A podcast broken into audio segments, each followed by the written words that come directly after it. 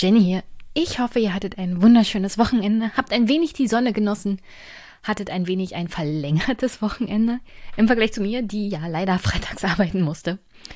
Aber dafür werde ich von den Kolleginnen und Kollegen irgendwann mal einen anderen freien Tag abknipsen.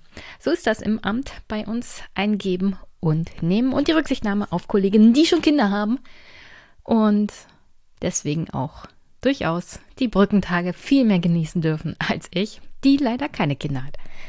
Sonst, ja, heute erwartet euch das erste Gespräch in meiner Mai-Planung bezüglich der Vorsitzenden der jungen Parteiorganisation.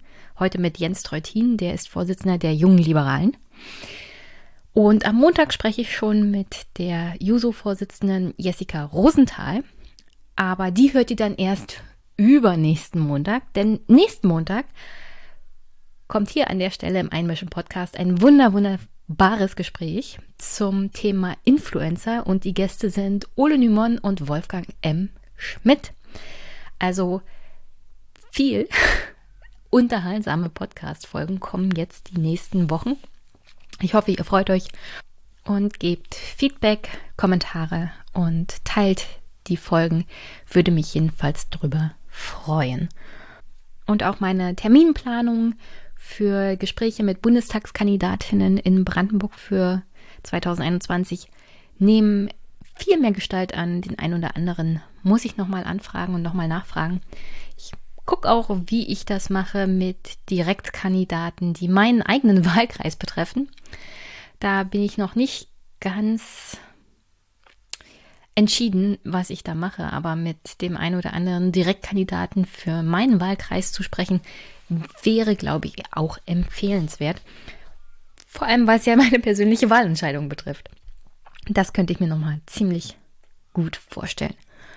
Und sonst an der Stelle will ich heute eigentlich nicht viel mehr vor dem Gespräch einspielen. Das dauert bald an die zwei Stunden und ich habe Jens auch einigermaßen gequält mit Widerspruch zum FDP-Programm, wie ihr euch vorstellen könnt.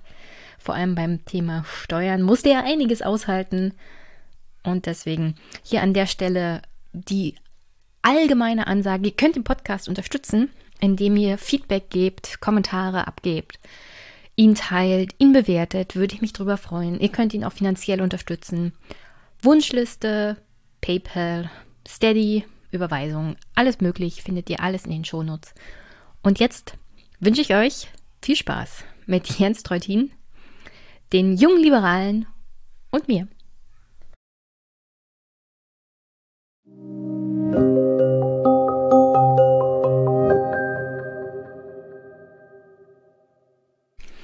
Guten Morgen, liebe Hörerinnen und Hörer. Ich habe heute einen Gast und zwar den Jens. Hi Jens.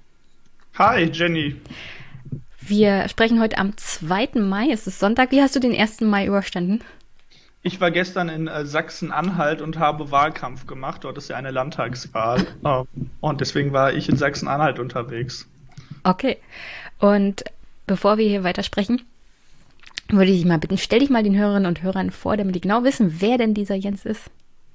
Ja, genau. Mein Name ist Jens Teutrine. Ich bin äh, 27 Jahre alt, und bin Bundesvorsitzender der Jungen Liberalen. Das ist die Jugendorganisation der Freien Demokraten.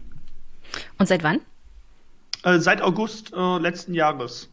Also noch nicht so lange. Noch nicht so lange, genau. Ich bin aber schon äh, länger Mitglied der äh, FDP und war vorher äh, Landesvorsitzender der Jungen Liberalen in Nordrhein-Westfalen. Also davor gab es schon einige andere politische Stationen. Ich habe ja mich ein bisschen vorher schlau gemacht und es gibt einen Artikel, da wirst du als eine Art Kevin Kühnert der Liberalen bezeichnet. Wäre dir denn der Spitzname Kevin Kühnert der Liberalen recht? Ähm, ich weiß sogar, welcher Artikel das ist. Da habe ich meine äh, Kandidatur als Bundesvorsitzender äh, angekündigt. Das ist von der Regionalzeitung äh, in meiner, in mein, an meinem Wohnort in Bielefeld. Um, und es gab damals äh, harsche Kritik äh, von Seiten meines äh, FDP-Kreisverbandes, der meinte, das würde ja nicht gehen, das sei ja äh, eine leichte Beleidigung und ähnliches. Äh, aber ich war mit Kevin schon äh, auf Podiumsdiskussionen und wenn umso weit wir uns inhaltlich voneinander entfernt sind, so viel Respekt habe ich vor seinen vor seinen handwerklicher politischen Arbeit. Aber am Ende ähm, äh, ist es besser, wenn ich mich als Jens Neutrine sehe und nicht als irgendeine Kopie eines anderen. aber vom also vom persönlichen Leben her, hättest du genauso gut eigentlich bei den Jusos sein können, oder? Also du könntest praktisch Kevin Kühnert sein. Das war so ein anderer Artikel. In der FAZ gab es dazu ein, also ein Artikel, da sehr, wie ich finde, ein sehr schmeichelhaftes Porträt wurde dort äh, insgesamt verfasst. Nee, das ist die FAZ, Aber, äh, die schmeichelt Liberalen, glaube ich, gerne. Ja, wobei, das ist jedes Mal bei diesen Porträts von der Autorin, dass das eher positive Porträts sind und keine Zerrisse, aber äh, da war so ein bisschen, der ging auf eine Förderschule mit dem Schwerpunkt Sprache, äh, seine Mutter ist zum Lebensunterhalt der Familie putzen gegangen, der studiert Philosophie und hin und wieder, so wie gerade auch, äh, trägt er eine Jogginghose. Wie kann so einer Vorsitzender der jungen Liberalen äh, sein? Wie kann das, wie kann das sein? Ähm, äh, und äh, ich finde, das entspricht super den Werten der FDP, nämlich dass es nicht darauf ankommt, woher man kommt, welches Geschlecht man hat, der soziale Hintergrund ist nicht entscheidend, sondern halt der Einzelne, sein Charakter und ähnliche Fragen. Äh, und deswegen finde ich, passt das super in die FDP und ich habe mir nie die Frage gestellt, ob ich bei den Jusos richtig wäre. Also die habe ich mir gestellt, ob ich richtig wäre, aber sie wurde immer sehr schnell mit einem Nein beantwortet, weil ich eine liberale liberales Lebensgefühl teile. Wir haben Corona. Wer trägt jetzt aktuell keine Jogginghose? Dass man die Jogginghose bei Calls, bei Zoom-Konferenzen überhaupt noch anzieht, ist ja schon ein Wunder. Ja, die, die Journalistin war wirklich sehr gut vorbereitet und hatte sehr gut recherchiert und sie hat wirklich meine, mein Instagram-Feed komplett durchgesehen und alle Stories, die ich irgendwie mal noch in den Highlights drin hatte. Und da ist einmal aufgefallen, dass ich in der Innenstadt so ein äh, Selfie mit so einem Spiegel, also so ein, nicht einen richtigen Spiegel, das war mit Graffiti bemalt und so, äh, gemacht hat. Und da ist ihr aufgefallen, dass ich in der Innenstadt eine Jogginghose getragen habe. Äh, und daher kam dann diese Nachfrage. Und ja, während Corona machen das alle. Äh, aber ich bin auch, ich mache das auch mal zum Einkaufen, ja. das würden, glaube ich, viele nicht äh, unbedingt machen. Also, Jogginghosen sind das Beste überhaupt, kann ich nur sagen. Ja, sowieso. Ähm, es gibt ja Millionen Menschen, vor allem Millionen Kinder in Deutschland, die ungefähr so aufwachsen wie du, alleinerziehende Mutter oder Vater, eher finanziell schwierige Lage, sagen wir es mal so. Und trotzdem werden viele davon keine Politiker. Glaubst du, dass es finanziell schwierig ist für Menschen aus sozial eher prekären Lagen in die Politik zu kommen? Und welche Erfahrungen hast du da gemacht? Ja, also äh, das, das fängt schon im ganz Kleinen an. Also wenn ich mich so an meinen ersten Anfänger äh, zurückerinnere, dann war das halt so, äh, ich komme aus dem Kreis Gütersloh, das ist ein bisschen ländlich, nicht wirklich ländlich, nur ein bisschen ländlich, äh, aber man hat sich dann äh, ja in der in der in der größten Stadt im Kreis getroffen und da musste man halt hinfahren. Das sind halt irgendwie zehn Kilometer äh, und äh, meine Mutter konnte mich jetzt nicht zu jedem Treffen der jungen Liberalen fahren. Ich hatte dann einen Kreisvorsitzenden, der hat mich immer zu Hause abgeholt und mit zum äh, Treffen genommen. Aber wir haben uns dann halt auch einfach in Restaurants oder in Burgerläden oder sonst was äh, getroffen. Uh, und dann fängt es dann schon damit an, naja, wenn ich mich jetzt zweimal mal also zweimal im Monat mit den jungen Liberalen treffe und dann wird für 10 Euro Burger gegessen, das kann sich halt auch nicht jeder leisten. Also es sind schon die kleinen finanziellen Fragen oder mal so ein Kongresswochenende in einer anderen Stadt, da ist man sicher mal schnell 100 Euro auch los. Ähm, und äh, da, da, reden wir über einfach über bezahlbares Engagement, dass das schon in den Kleinen auch eine äh, Hürde sein ähm, kann. Äh, wir, wir machen das bei uns so, dass bei uns gibt es eine Härtefallregelung und der Verband kann das übernehmen, wenn Leute sich das nicht leisten können. Und wir versuchen äh, da sehr, sehr viel gegenzuwirken, aber man kriegt das nie hundertprozentig. Und das fängt dann so ein bisschen im Kleinen an und im Großen ist ja vielleicht auch einfach, dass man einen anderen Struggle mit seinem Leben aktuell vielleicht auch äh, hat, als sich dann noch politisch zu engagieren. Ich will nicht sagen, dass äh, die Menschen kein Interesse haben oder dass die sich der Gesellschaft nichts geben wollen äh, oder es nicht notwendig sei, dass die Menschen auch ihre Lebensrealität einfließen lassen in politische Prozesse. Es ist dringend notwendig. Ähm, aber äh, ich glaube, man hat halt auch häufig einen anderen Struggle und Probleme, mit denen man sich vielleicht in seinem eigenen Leben erstmal beschäftigt. Ähm, das sind, da, da gibt es immer eine Verbindung zu Politik. Also da ist nicht mein Leben und da ist die Politik, sondern natürlich gibt es eine Verbindung, aber ähm, dafür muss man dann halt auch Zeit haben. Das ist natürlich auch immer äh, eine Frage. Hm. Äh, als alleinerziehende Mutter vielleicht eher schwierig, weil jeder, der auch in anderen Parteien unterwegs ist, der kann bestätigen, das sind häufig Abendtermine äh, einfach. Äh, und äh, da wäre politisches Engagement schon äh, beispielsweise auch schwieriger. Du setzt dich ja auch nicht gerade für eine Frauenquote ein. Ich glaube, in einem deiner Interviews hast du mal gesagt, du bist eher gegen die Frauenquote. Gleichzeitig ist ja genau das, was du gerade formuliert hast, ein Grund, warum viele Frauen den Weg schon gar nicht in die Kommunalpolitik schaffen. Also was könnten zum Beispiel Parteien tun, was könnte Politik tun, um das Ehrenamt gerade für Frauen zu erleichtern, wenn man keine Quote einführt? Ja, ich lehne eine Frauenquote ab, weil ich den Ansatz für verkehrt äh, halte. Das Ziel für mich muss gesellschaftlich sein, dass äh, jeder unabhängig von seinem Geschlecht die gleichen Chancen äh, hat und faire Chancen hat. Das muss das Ziel sein. Äh, da wird gesagt, die, die Frauenquote ist ein gutes Instrument, um dahin zu kommen. Am Ende lehne ich sie ab, weil sie am Menschen dann auf ihr Geschlecht reduzieren um was geht es mir? Mir geht es darum, althergebrachtes ähm, aufzubrechen, Strukturen äh, neu zu denken und ähnliches. Jetzt zur Frage, was kann man äh, konkret äh, tun? Äh, das muss ein Sammelsurium sein. Es gibt nicht diese eine Maßnahme, das ist auch nicht die Frauenquote. Äh, wer das suggeriert, der, der liegt einfach falsch. Es muss ein Sammelsurium an Maßnahmen geben, um dann auch äh, besser zum Beispiel politisches Engagement oder andere Fragen äh, zu haben. Wo will ich hin? Beispielsweise, wie sieht das denn aus? Gibt es 24-Stunden-Kitas? Wie sieht es aus? Muss eigentlich immer alles abends um 19 Uhr stattfinden oder geht vielleicht auch mal ein Sonntagsbrunch? Muss alles immer in Präsenz stattfinden oder gibt es nicht digitale Formate in politischen äh, Parteien äh, und muss jede Sitzung drei Stunden dauern oder gibt es auch effiziente Sitzungsgestaltungen und ähnliches? Also jeder, der so in Parteien unterwegs ist, und da nehme ich äh, keine Partei, glaube ich, aus, ähm, hat arbeitet halt noch so wie vor 30 Jahren. Sie sind alle bemüht, sich aufzubrechen, gerade wir Freien Demokraten. Ähm, aber ich glaube, da äh, das wäre der richtige Ansatz meiner Perspektive nach, viel mehr an den Strukturen und an der Kultur innerhalb äh, der Parteien zu arbeiten, anstatt so eine symbolische Politik äh, zu betreiben. Hm. Ich habe gestern erst einen Bericht gesehen bei den Tagesthemen. Kennst du dieses Format Deutschland mittendrin? Nee. Das ist, also das haben sie neu eingeführt und da gucken sie sich immer mal verschiedene Orte in ganz Deutschland an, also gehen auf die kommunale Ebene, auf die Landesebene. Und da waren sie zu Besuch in einer kleinen Stadt in Sachsen-Anhalt, wenn ich mich nicht irre. Und da ist die Bürgermeisterin eine Frau und alle Top-Positionen in der Verwaltung werden von Frauen besetzt. Und das hat dann Auswirkungen darauf, wie zum Beispiel, wie lange Stadtverordnetenversammlungen dauern. Das wird alles effizienter gestaltet, weil alle Frauen natürlich mit Familie zu Hause. Und dann stellt man sich halt politisch auch um. Deswegen ist es vielleicht gar nicht so verkehrt, wenn man Frauen in den Positionen hat, dann ist die Umstellung schneller. Aufgrund der Erfahrung, die man selber als Frau hat, was Familie und Politik und Beruf unter einen Hut zu kriegen bedeutet.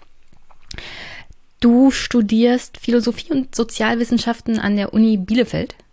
Das ist korrekt. Die Bielefeld-Witze kennst du, glaube ich, alle, aber? Die kenne ich alle.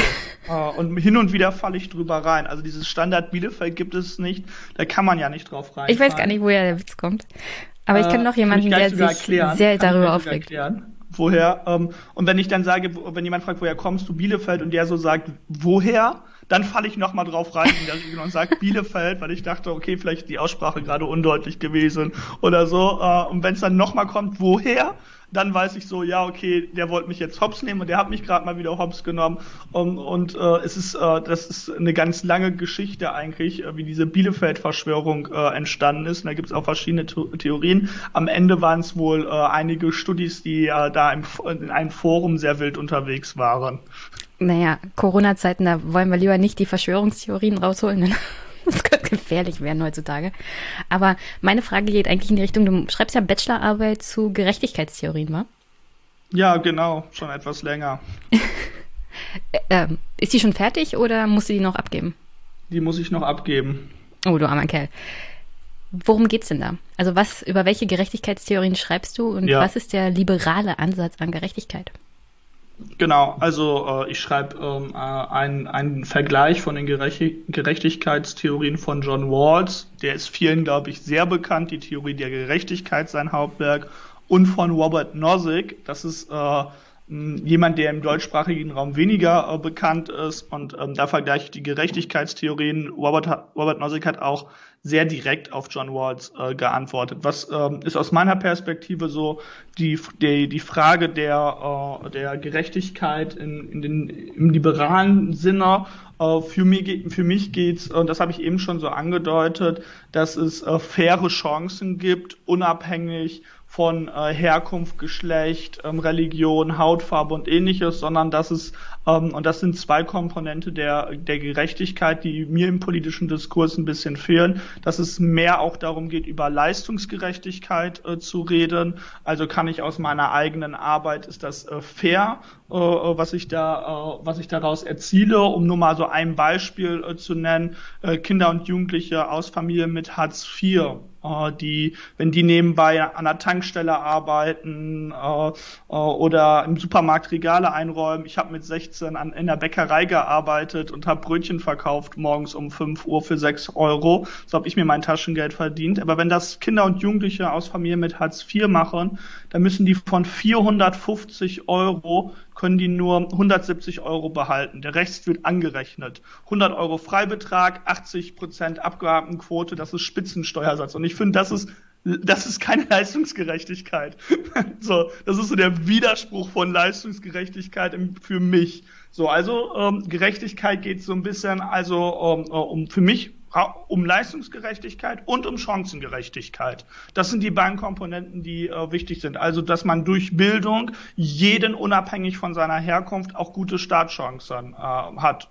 Unsere Forderungen beispielsweise sind da, dass wir besonders in den Stadtbezirken, wo es soziale Verhärtungen gibt, Talentschulen haben wollen, mit besonders äh, guten pädagogischen Lehrern, besonders kleinen Klassen, damit wir so Leuchttume der Chancengerechtigkeit in diesen Vierteln haben. Oder beispielsweise ein elternunabhängiges BAföG, äh, damit nicht noch das äh, Gehalt vom Hamster angerechnet äh, wird und man da manchmal über so, äh, ja, ganz krude Berechnungen dann doch nicht BAföG berechtigt ist und dann ist äh, vielleicht schwer fällt, das Studium äh, durchzuziehen. Ähm, und das äh, sind die beiden Gerechtigkeitskomponenten, die mir sehr wichtig sind und die in der politischen Debatte äh, für mich eine zu geringe äh, Rolle spielt. Meistens geht so in so ein Klasse, in so ein äh, bedriftet das in so einer Klassenkampfrhetorik aus, oben gegen unten und äh, um Verteilungskämpfe.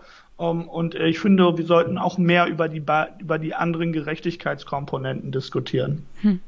Ich habe ja auch in den Wahlprogrammentwurf der FDP reingeguckt. Noch ist er ja nicht verabschiedet. Und wir sprechen sicherlich nachher noch ein bisschen drüber.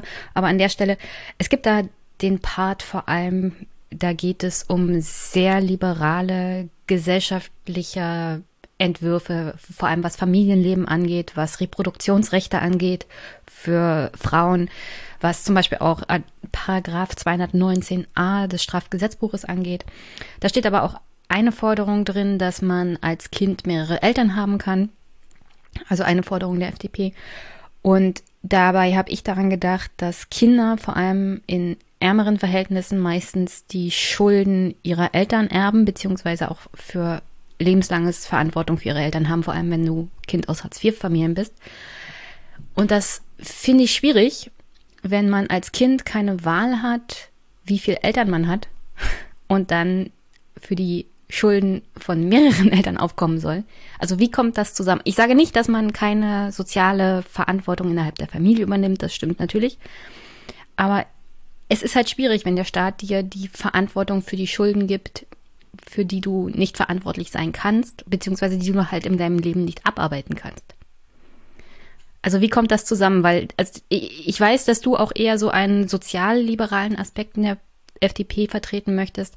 Das kommt aber bei dem Wahlprogrammentwurf so bisher noch nicht so richtig rüber. Also diese problematischen Aspekte unseres gesellschaftlichen Lebens werden da nicht so richtig aufgegriffen. Ja, ähm, du, analysierst quasi zwei, äh, zwei, äh, zwei Felder. Auf der einen Seite äh, gibt es dieses Konzept, dass man vielleicht nicht nur in klassischen Familien denken muss, sondern dass man auch in anderen Formen Verantwortung füreinander äh, übernehmen kann und da eigentlich die Gesellschaft weiter ist als unsere Gesetze und die FDP macht einen Vorschlag, wie können wir eigentlich die Gesetze in den gesellschaftlichen Realitäten äh, anpassen. Das ist das eine Problemfeld, äh, also ne, das heißt Problemfeld. Das eine Feld was du äh, anführst. Und das andere Feld, was du anführst, ist dieses Kinder äh, erben Schulden von ihren Eltern. Und wenn wir die beiden Felder jetzt zusammenführen, dann bam, dann ja. wird es ein großes äh, äh, Problem. Äh, quasi, dann entsteht das Problem. Und wo würde ich jetzt ansetzen? Ich würde jetzt nicht sagen, na ja, äh, weil wir äh, Kinder haften für ihre Eltern haben, äh, können wir nicht über moderne Familienstrukturen reden, sondern wir müssen für über Kinder haften für ihre Eltern reden und dieses äh, Problem äh, äh, politisch beseitigen, äh, weil äh, das andere ist kein gesellschaftliches Problem, sondern das ist gesellschaftliche Realität. Also dass äh, äh äh, es auch nicht nur äh, klassische Familien gibt, sondern man auch in anderen Formen voneinander Verantwortung übernehmen kann und es dafür auch gesetzliche Lösungen äh, braucht. Also ähm, würde ich jetzt eher sagen, äh, wo ich ansetzen würde, ist nicht, oh, die FDP-Forderung ist weltfremd. Nein, die FDP-Forderung ist nicht weltfremd, das ist gesellschaftliche Realität, sondern weltfremd sind die aktuellen Regelungen zu, wie Kinder dann mit Schulden oder äh, von den Eltern äh, haften müssen. Das ist vielleicht ein bisschen weltfremd. Und wenn wir uns jetzt nochmal überlegen, was das Bundesverfassungsgericht gerade auch geurteilt hat im Bereich Klimaschutz, ja, im Sinne der Generationengerechtigkeit, finde ich das auch keine, keine generationengerechte Lösung, dass wenn ich äh, äh, keine Ahnung, nicht daran äh, verantwortlich bin, irgendwie äh, dann äh, alles, äh, also für die Eltern haften. Ähm, so, das ist das eine, was du angesprochen hast und so würde ich an dieser Problemlösung äh, drangehen. Und das zweite, was du angesprochen hast, es würde in diesem Programm keine sozialliberalen Aspekte äh, äh, drin äh, sein. Sagen wir es mal so, es gibt wenig. Also mhm. ich habe mich ja. mit dir als Person beschäftigt und fand das sehr spannend und anregend und dachte, uh, das ist die Zukunft der modernen FDP. Und dann habe ich das Wahlprogramm gelesen und gedacht, ach ja, da ist jetzt die FDP, die ich kenne und nicht so sehr liebe. Eine ähnliche Frage, eine ähnliche Frage habe ich am Tag, als das präsentiert wurde, äh, bekommen. Äh, dies war ein bisschen noch spitzer. Ich war beim Bayerischen Rundfunk. Erst ging es um Markus Söder. Ich will nicht immer so fies sein, weil äh, das hier ist ein Podcast. Hinter mir ja, steht nicht der Bayerische Rundfunk und wenn ich zu fies werde, kommst du nicht wieder. Äh, auch ich komme trotzdem wieder. ähm, und äh, die zweite Frage, die der Bayerische Rundfunk mir gestellt hat, war, ähm, also wenn ich mir dieses Programm angucke, dann, dann ist das so für Wirtschaftspolitik wieder. Und es geht um Steuern und Wirtschaft. Ja, dazu kommen wir noch. Wie gesagt, und, das Wahlprogramm okay. ist ein großer Teil äh, unseres Gesprächs noch. Also es widerspricht halt dem, was du darstellst, sagen wir es mal so. Nein, das ist, das ist, das ist halt äh, wie, wieso äh, kommt dieser Gap zustande, dass Leute sagen, na ja, wenn ich mir jetzt den Jens Teutrine oder andere Charaktere angucke, äh, Konstantin Kuhle, Johannes Vogel, Lukas Köhler oder vielleicht meine Vorgängerin Ria Schröder, dann, dann äh, zeichnen die ein Bild von der FDP, was nicht der Realität äh, entspricht. Und eigentlich alle Forderungen, die ich immer wieder nenne, sind alles Forderungen, die du in diesen Wahlprogrammen äh, äh, äh, wiederfindest. Also wir haben eben für bessere Hinzuverdienstmöglichkeiten für Kinder und Jugendlichen aus Hartz-IV-Familien gesprochen. Wir könnten darüber sprechen, dass Kinder aus äh, Pflege, äh, die in Pflegefamilien oder im Heim groß werden, 75 Prozent ihrer Ausbildungsvergütung abgeben müssen für die Kostenheranziehung äh, äh, beispielsweise. Das wollen wir abschaffen. Das steht ebenfalls in dem Programm. Wenn wir uns über Hartz IV vielleicht gleich noch unterhalten, ist unser Ansatz ein liberales Bürgergeld, wo man auch bessere Hinzuverdienstmöglichkeiten hat und weniger Bürokratie. Die Talentschulen, die ich eben erwähnt habe, sind ebenfalls drin. Wenn wir die Programme vergleichen äh, zu anderen äh, äh Parteien, dann wollen die FDP bei den Niedriglöhnen eine Steuerentlastung und, und Sozialabgabenentlastung von 5 Euro, die Grünen 8, wir von 80 oder äh, rund 80 Euro. Ähm, also äh, alle Forderungen, die ich die ganze Zeit präsentiere, auch in diesem Podcast, Podcast. Ich werde jetzt jedes Mal betonen, wenn es keine FDP-Forderung ist, sondern nur eine Juli-Forderung, sind, sind, sind in diesem Wahlprogramm enthalten.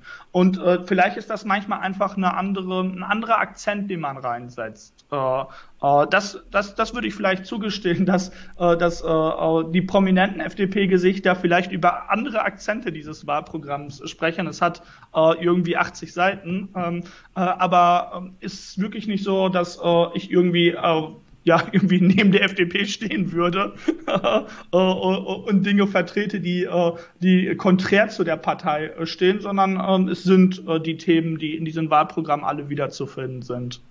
Gut, dann machen wir mal einen Schritt zurück, bevor wir zu dem Inhalten des Wahlprogramms kommen, obwohl wir darüber wahrscheinlich stundenlang reden könnten. Ich will nochmal zu deinem politischen Werdegang kommen. Du bist ja mit 16 in die jungen Liberalen eingetreten. Wie bist du zu dieser Partei gekommen? Weil, wie gesagt, ist halt nicht typisch. Und ähm, ich würde gerne wissen, war das jetzt eine persönliche Entscheidung? Hast du jemanden getroffen, der dich unglaublich angesprochen hat und überzeugt hat und dich motiviert hat, jetzt bei den Liberalen dich zu engagieren? Gab es Überlegungen, in eine andere Partei einzutreten? Hast du dich mit anderen Parteien beschäftigt? Genau, äh, es ist als junger Mensch überhaupt exotisch in eine Partei einzutreten. Also der, das kommt noch dazu. Das kommt schon dazu. Es ist generell sich politisch zu engagieren, äh, nicht das nicht unbedingt, aber in einer Partei sich politisch zu engagieren, ist so ein bisschen e exotisch, äh, wenn man äh, jung ist, aber es lohnt sich. Und bei mir war Bundestagswahl 2009 so, das ist jetzt äh, etwas länger her. Jetzt ist dieses Jahr wieder Bundestagswahl und wir haben uns ganz klassisch in der Schule mit den Wahlprogrammen der FDP und der anderen Parteien auseinandergesetzt. Jetzt nicht nur mit der FDP. Da haben wir die verglichen, da wurden die vorgestellt. Damals gab es, ich meine auch schon einen Wahlomaten, den wir äh, gemacht äh, haben und wir haben es halt im Schulunterricht uns damit beschäftigt. Und ähm, ich hatte ein größeres Interesse damals schon an, Poli an Politik und habe mich dann auch neben der Schule dann weiter damit beschäftigt mit dem Thema. Es war ja auch Bundestagswahl einfach und da habe ich einfach gemerkt, dass es eine große Wertübereinstimmung mit der FDP äh, gab. Es ist eigentlich irrwitzig. Die jüngeren Zuhörer äh, wissen es jetzt nicht, äh, aber die Älteren können sich an den Wahlkampf 2009 erinnern. Die FDP, auf den FDP-Plakaten stand mehr Netto vom Brutto, Arbeit muss sich wieder lohnen. Also es war so ein Steuerwahlkampf von der FDP. Es gab mhm. wirklich mhm. ein Thema und das waren Steuersenkungen. Das hat man dann nicht so gut umgesetzt in der Ja, Regierung. ja, ich wollte gerade fragen, wie schätzt du das denn ein? War das, also das Wahlprogramm 2009 war wirklich sehr, sehr ansprechend. Ich glaube, sogar meine Eltern haben FDP gewählt und die sind keine typischen FDP-Wähler, sagen wir es mal so. Und was sie angesprochen hat, war tatsächlich dieses Versprechen von, wir machen eine Steuerreform. Was daraus geworden ist, wir machen eine Steuerreform für Mövenpick.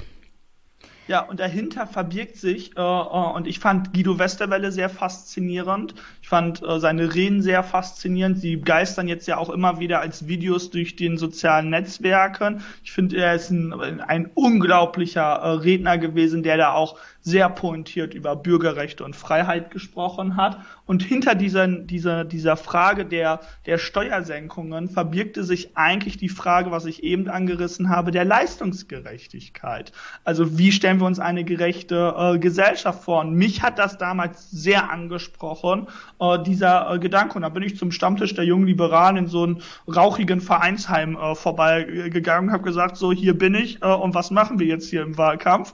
Äh, und seitdem bin ich kleben geblieben in dieser äh, Partei. Und du hast das äh, gerade auch angesprochen, dass, äh, die FDP hatte ihr historisch bestes Ergebnis, waren glaube ich 14, noch was pro, Prozent. Ja, ja, Projekt 18 schwirrte dann in der Gegend rum 2009. Daran wurde dann erinnert, an dieses ehemalige Wahl das Projekt 18 ist schon älter, ist ja eine Möllemann-Erfindung. Ja, ja, aber das hatte man dann aufgegriffen, wo die FDP auf einmal ja. in Umfragen so ja. gut dastand.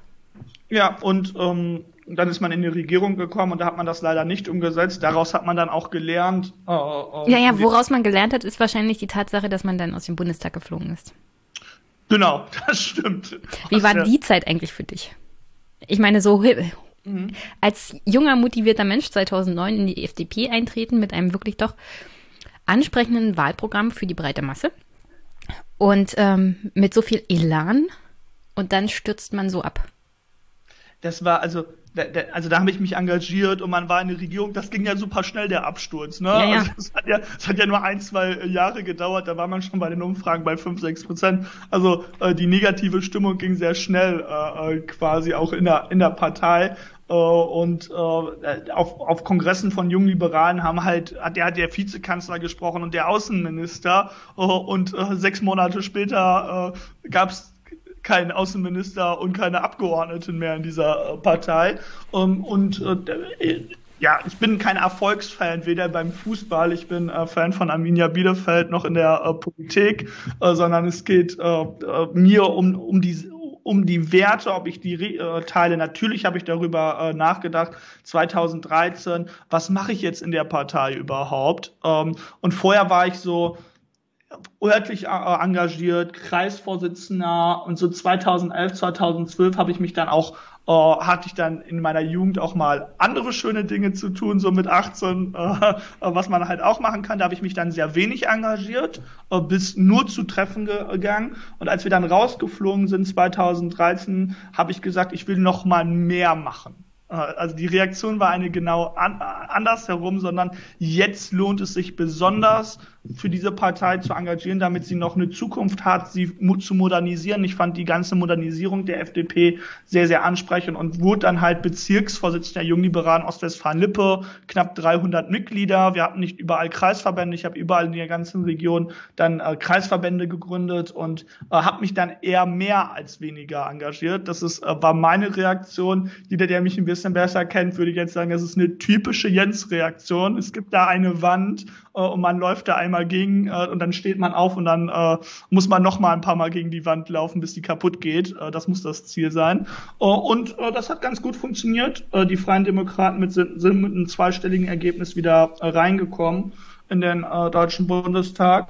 Um, und ja, das war, das war dann so die Phase der APO, natürlich war das, ich fand es total cool. So, daher bin ich jetzt gestern auch im Landtagswahlkampf in Sachsen-Anhalt gewesen, weil wir in der APO gesagt hat, jeder Wahlkampf ist ein Wahlkampf der gesamten Partei. Und wenn irgendwo eine Landtagswahl ist, dann fährt da die ganze Partei hin und muss sich dafür einsetzen, dass wir, dass wir wieder in diesen Landtag äh, reinkommen. Und diesen Spirit versuche ich noch aufrecht zu erhalten, diesen APO-Spirit einfach. Und in Sachsen-Anhalt sind wir aktuell nicht im Landtag vertreten. Also habe ich gesagt, Ehrensache, ich fahre nach Sachsen-Anhalt und darf äh, vier Stunden flyern und irgendwelche Insta-Videos machen und äh, so richtig schön dreckigen Straßenwahlkampf äh, äh machen. Das hat man so aus der APO-Zeit, glaube ich, äh, gelernt. Du also ich greife jetzt ein bisschen vor und dann greife ich nochmal zurück. Du bist ja dann 2020 zum Bundesvorsitzenden der Jungen Liberalen gewählt worden. Im gleichen Jahr waren in NRW Kommunalwahlen. Bist du da angetreten? Ja. Und bist du gewählt worden in die Stadtverordneten oder Orts? Nee, ich habe das, ich hab das Direktmandat äh, äh, verpasst. also ich bin in mein, in mein, in mein, in mein Viertel, wo ich wohne, bin ich als FDP-Direktkandidat äh, angetreten äh, mit Plakaten auch und alles ähm, und äh, war vorher Mitglied im Sozial- und Gesundheitsausschuss, da kann man benannt werden als Bürger und dort bin ich auch weiterhin für die FDP vertreten. Ähm, es war aber auch nicht mein Ziel, also in den Stadtrat äh, einzutreten.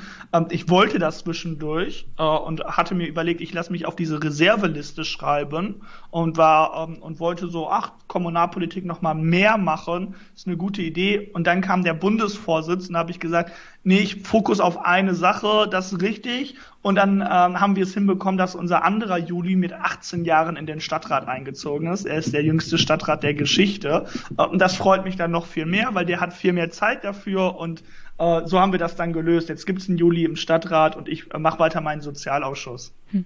Du bist ja dieses Jahr, ich glaube vor wenigen Wochen, auf Listenplatz 18 für die FDP Nordrhein-Westfalen gewählt worden. Bei der Bundestagswahl für den 2000. Bundestag, genau. Hm? Jetzt für den Deutschen Bundestag. Ja, gibt's einen anderen? genau. Bei der Bundestagswahl 2017 rückten auf dieser Landesliste 20 Leute in den Bundestag ein. Also es ist durchaus davon auszugehen, dass du gute Chancen hast, als Abgeordneter in den 19., 20., 20. Deutschen Bundestag zu kommen. Was würdest du als Abgeordneter tun? Also so, wofür möchtest du eintreten? Was wären deine Themen? Ja, äh, stimmt. Ich bin auf der Reserveliste gewählt worden. Die Chancen sind nach aktuellen Umfragen auf jeden Fall da, dass das klappen könnte. Bis äh, September ist noch lange hin. Gucken wir mal, was äh, passiert. Ja, viel Platz für einen weiteren Handschlag von Erfurt. Das stimmt. Ja, genau. Äh, äh, wo da mache ich. Ja, Dazu kommen wir gleich. Thema. Anderes Thema, genau. Ähm, und äh, für was würde ich mich einsetzen? Für die gleichen Themen, für die ich jetzt werbe. Das wäre natürlich äh, das, das Konsequente und das Richtige. Äh, also genau die Themen. Äh, mir macht der Sozialbereich besonders viel Spaß. Mir machen äh, Fragen der Bildungsgerechtigkeit besonders viel äh, Spaß. Digitalisierungsfragen halte ich für enorm wichtig. Und äh, das wären auch die Themen, wo ich sage, da möchte ich mich weiter für einsetzen. Ich finde das einfach nur konsequent. Also ich fände es jetzt merkwürdig, wenn ich auf einmal was komplett anderes machen würde. Also wenn ich jetzt sage, hey, das sind so meine Themen und ich will Chancengerechtigkeit für jeden und dann sitze ich im Deutschen Bundestag und ich mache irgendwie was komplett anderes, äh, fände ich irgendwie ein bisschen komisch. Ist auch eine Frage der Glaubwürdigkeit und da würde ich mich genau für die Themen einsetzen wollen, für die ich jetzt äh, schon werbe eigentlich. Was glaubst du, welche Auswirkungen der Handschlag von Erfurt noch hatte? Weil ich habe auch gelesen, es war wohl am gleichen Tag, als du darüber überlegt hast, für den Bundesvorsitz zu, also der jungen Liberalen, dich dann aufstellen zu lassen. War das ungefähr genauso ein Gefühl, wie nachdem die FDP aus dem Bundestag geflogen ist? Nee, ähm, also es war genau, also ich hatte mir das schon überlegt, ich will kandidieren und dann veröffentlicht man ja irgendwann so seine Kandidatur, teilt das dem Verband mit, Social Media Posting und sowas. Ich hatte alles vorbereitet schon für Social Media und ich dachte so, heute ist ein guter Tag, heute mache ich das, heute teile ich das dem Verband mit und dann äh, kam äh, äh, ja die äh, schreckliche Geschichte da aus Thüringen ähm, und äh, dann habe ich gesagt, jetzt hat die Partei viel Wichtigeres zu tun, um das wir uns kümmern sollten, als sich um meine Kandidatur mit zu beschäftigen. Äh, das schieben wir nochmal äh, ein bisschen. Ähm, und äh, ich hatte da eine sehr, sehr, äh, also meine Position und wir haben einen Beschluss danach bei den jungen Liberalen äh, gefasst, der auch äh, von mir initiiert wurde, wo wir gesagt haben, wir erwarten den äh, Rücktritt, wir erwarten auch, dass er sein Mandat niederlegt. Für Thomas Kemmerich würden wir auch keinen erneuten Wahlkampf machen. Also wir sind da sehr, sehr konsequent und seitdem vertrete ich das auch äh, weiter und überall äh, öffentlich. Das kann man in jedem Interview, wo ich auf Thomas Kemmerich angesprochen werde, äh, nachvollziehen und ich vertrete das auch innerparteilich und vom Gefühl her war das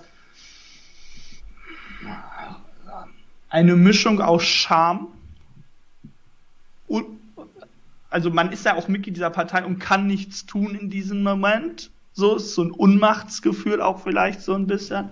Eine gewisse Wut ist dann auch äh, mit dabei. Das sind so die ersten Gefühle, die ich glaube ich so äh, in dem Moment und in dem Moment äh, äh hatte.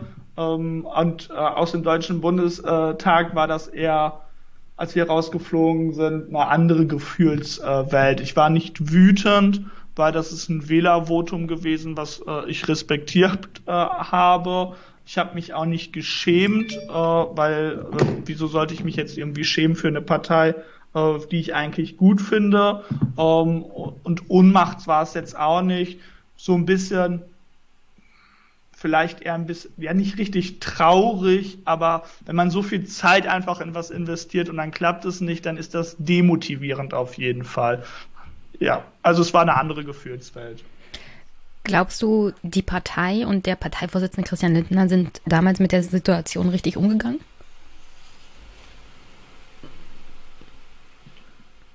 Christian Lindner hat äh, danach ja eine Pressekonferenz äh, gehalten und ich weiß ja auch, äh, dass er danach äh, nach Thüringen gefahren ist und äh, Thomas Kemmerich sehr deutlich zu verstehen gegeben hat, äh, dass äh, ähm, der er zu, dass da zurückzutreten äh, hat ähm, und ähm, ich finde, das ist eine richtige Reaktion äh, gewesen, äh, zu Thomas Kemmerich den äh, den Rücktritt aufzufordern. Ja da gab es ja verschiedene Äußerungen, unter anderem sehr positive, da ist zu nennen Herr Gerhard Baum und Frau Marie Agnes Strack-Zimmermann, die schon sehr schnell sehr kritisch auf diese sich von der AfD zum Ministerpräsidenten wählen lassen Aktionen von Herrn Kemmerich reagiert haben. Eine andere Reaktion, ich nehme jetzt bloß die von der FDP, es gab auch andere Politiker, unter anderem Frau Doro Bär, die Herrn Kemmerich gratuliert haben und da offensichtlich jegliches politisches Gespür verloren haben. Nichtsdestotrotz, du bist ja bei den Julis und wir reden über die FDP, also erwähne ich hier mal Wolfgang Kubicki. Der hatte geschrieben, ich zitiere, es ist ein großartiger Erfolg für Thomas Kemmerich, ein Kandidat der demokratischen Mitte hat gesiegt. Offensichtlich war für die Mehrheit der Abgeordneten im Thüringer Landtag die Aussicht auf fünf weitere Jahre Ramelow nicht verlockend. Und übrigens hatte Christian Lindner damals auch CDU, SPD und Grüne aufgerufen, mit Herrn Kemmerich Gesprächs Angebote anzunehmen und über eine Regierungsbildung mit dem FDP-Ministerpräsidenten zu verhandeln, der sich von der FDP hat wählen lassen. Also nochmal die Frage, hat die Partei, haben die Führungspersönlichkeiten wie Christian Lindner auf diese Situation schnell und richtig reagiert? Weil, äh, also im Nachhinein ist für mich immer noch das Gefühl, Christian Lindner musste sich dann irgendwann dem Druck auch innerhalb seiner eigenen Partei beugen, der nicht gleich erkannt hat, was für eine riesige Katastrophe das war, sich von der AfD zum Ministerpräsidenten wählen zu lassen. Also, ähm, äh, wie war die Situation in, äh, in Thüringen? Es gab keine Mehrheit ohne AfD oder links, äh, äh, äh links quasi äh, aus der politischen Mitte heraus gab es keine Mehrheit in diesem. Du findest, Christ, also du findest, dass Herr Ramelow nicht politische Mitte ist?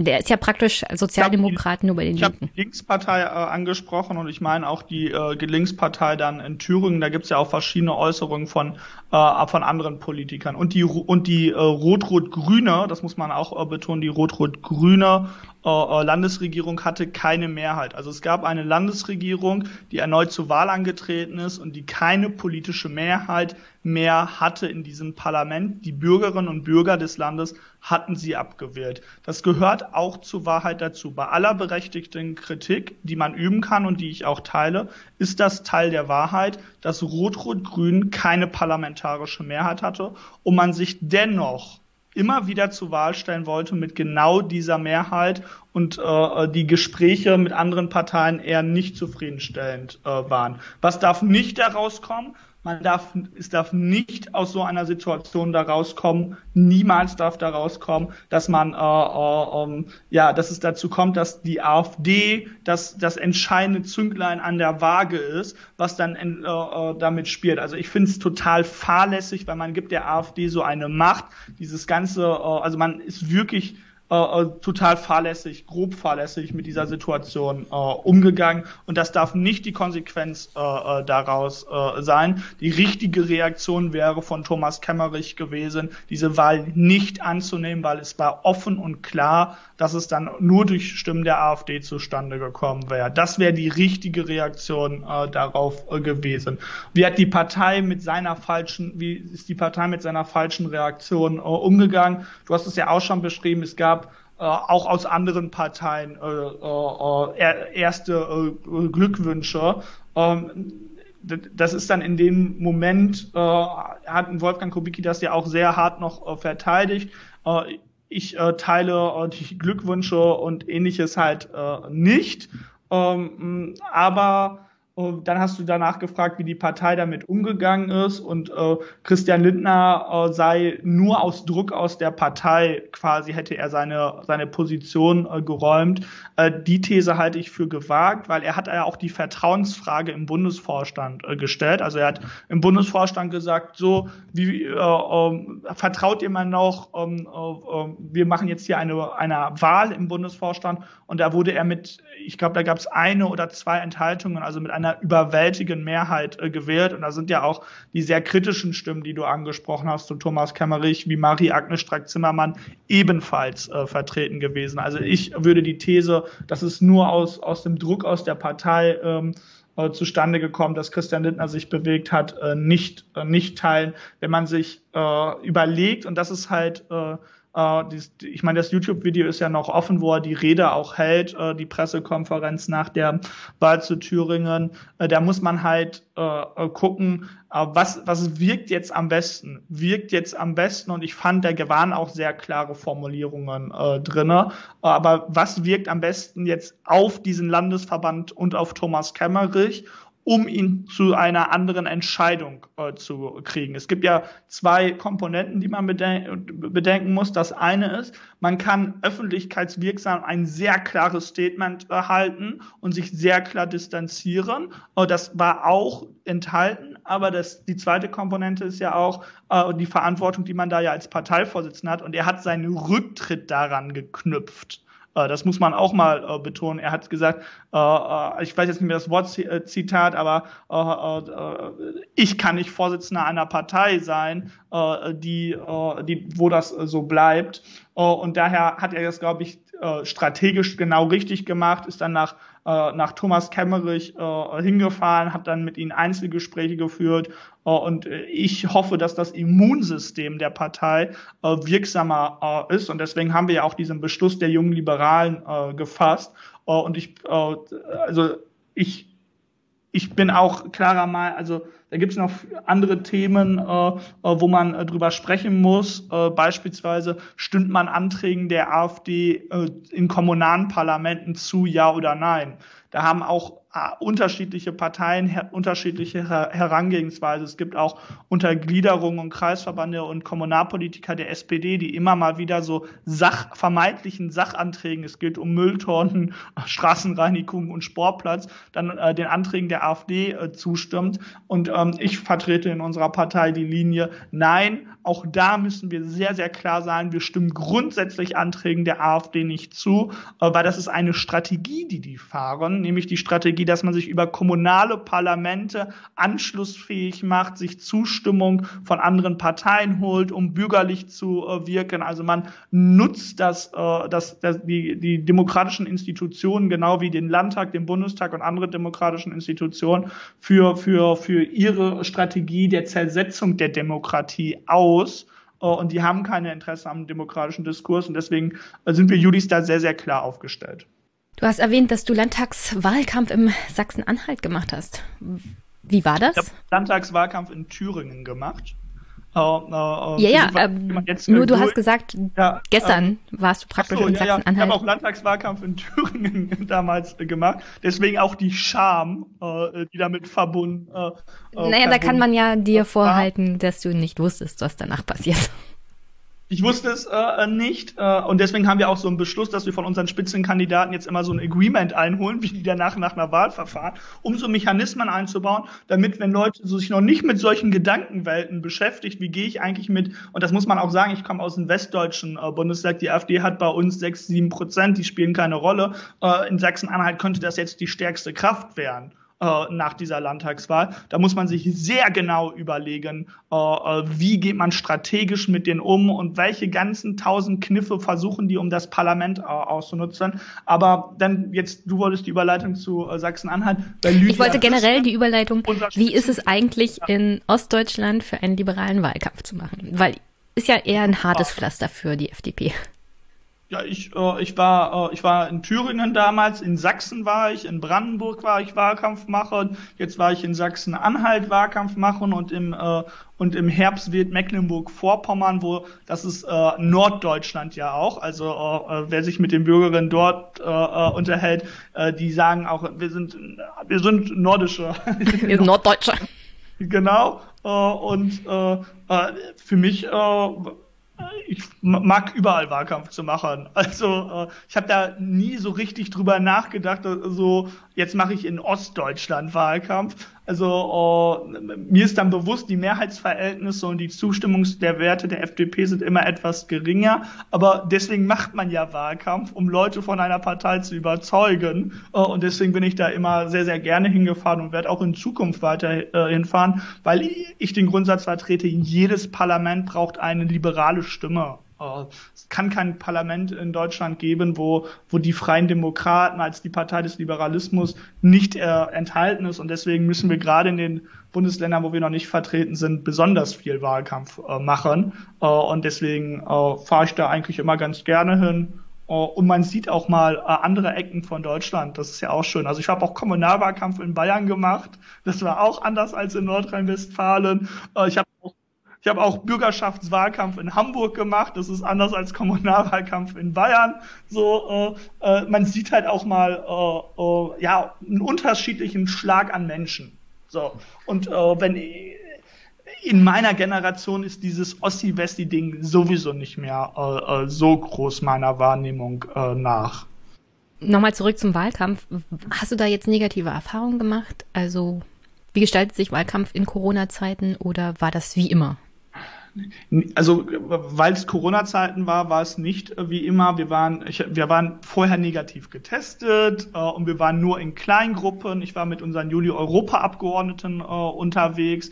Also sonst sind wir auch in größeren Gruppen eher unterwegs, aber wir haben in Kleingruppen Wahlkampf gemacht. Wir haben, äh, sonst macht man ja auch Haustürwahlkampf mit Klingeln vielleicht, darauf haben wir verzichtet, sondern wir haben äh, Flyer eingeworfen in äh, Briefkästen. Oh, also war der persönliche Kontakt mit Menschen gestern etwas geringer als vielleicht in, äh, in normalen äh, äh Wahlkampfzeiten, aber das ist ja auch der, der Sinn an den ganzen Abstands- und Hygieneregelungen, dass man äh, soziale Kontakte äh, äh weiter vermeidet. Das Einzige, was äh, war, es war so eine Wohngegend, da musste, ähm, da waren die Briefkästen innen. Ähm, äh, wir hatten so ein großes Gebiet, da haben wir gesagt, machen wir nicht dort klingeln, sondern wir machen jetzt nur Briefkästen, die außen sind und wo keine Werbung draufsteht. Äh, also äh, wo, ja, ja. Werbung, genau, andersherum. Genau. Ähm, und dort war aber, da war dann bei einem Hauseingang die Tür auf und da waren so zehn Briefkästen nebeneinander. Äh, und mein Flyerpartner war so, oh, da müssen wir kurz vielleicht die Briefkästen was reinwerfen, ist, äh, ist da leicht hingegangen und vor dem Haus war ein, ein Mann an ein Auto und der hat so ein riesiges Luftding aufgeblasen für auf Wasser chillen. Also keine Ahnung, was das genau war. Damit konnte man, glaube ich, auf dem Wasser äh, äh, sich aufhalten, ob das jetzt ein Tretboot war oder irgendwas. Der hat das auf jeden Fall auf der Straße da äh, aufgepumpt und mein, äh, mein Flyerpartner wollte da rein und er so, halt, stopp!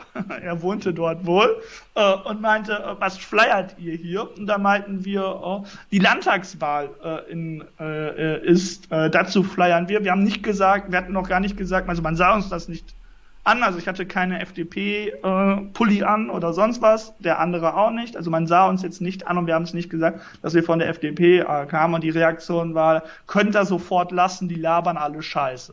Also die war da nicht explizit gemeint an, äh, äh an, an, an, an FDPler, sondern an die Politiker war damit gemeint, die labern alle äh, äh, Scheiße. Und der Nachsatz war dann, glaubt ihr das, diese Scheiße? Und dann habe ich gesagt, ja, ja, ich glaube das, ich laber die ja. Ich bin ja einer von denen, äh, äh, quasi, ich laber ja die Scheiße.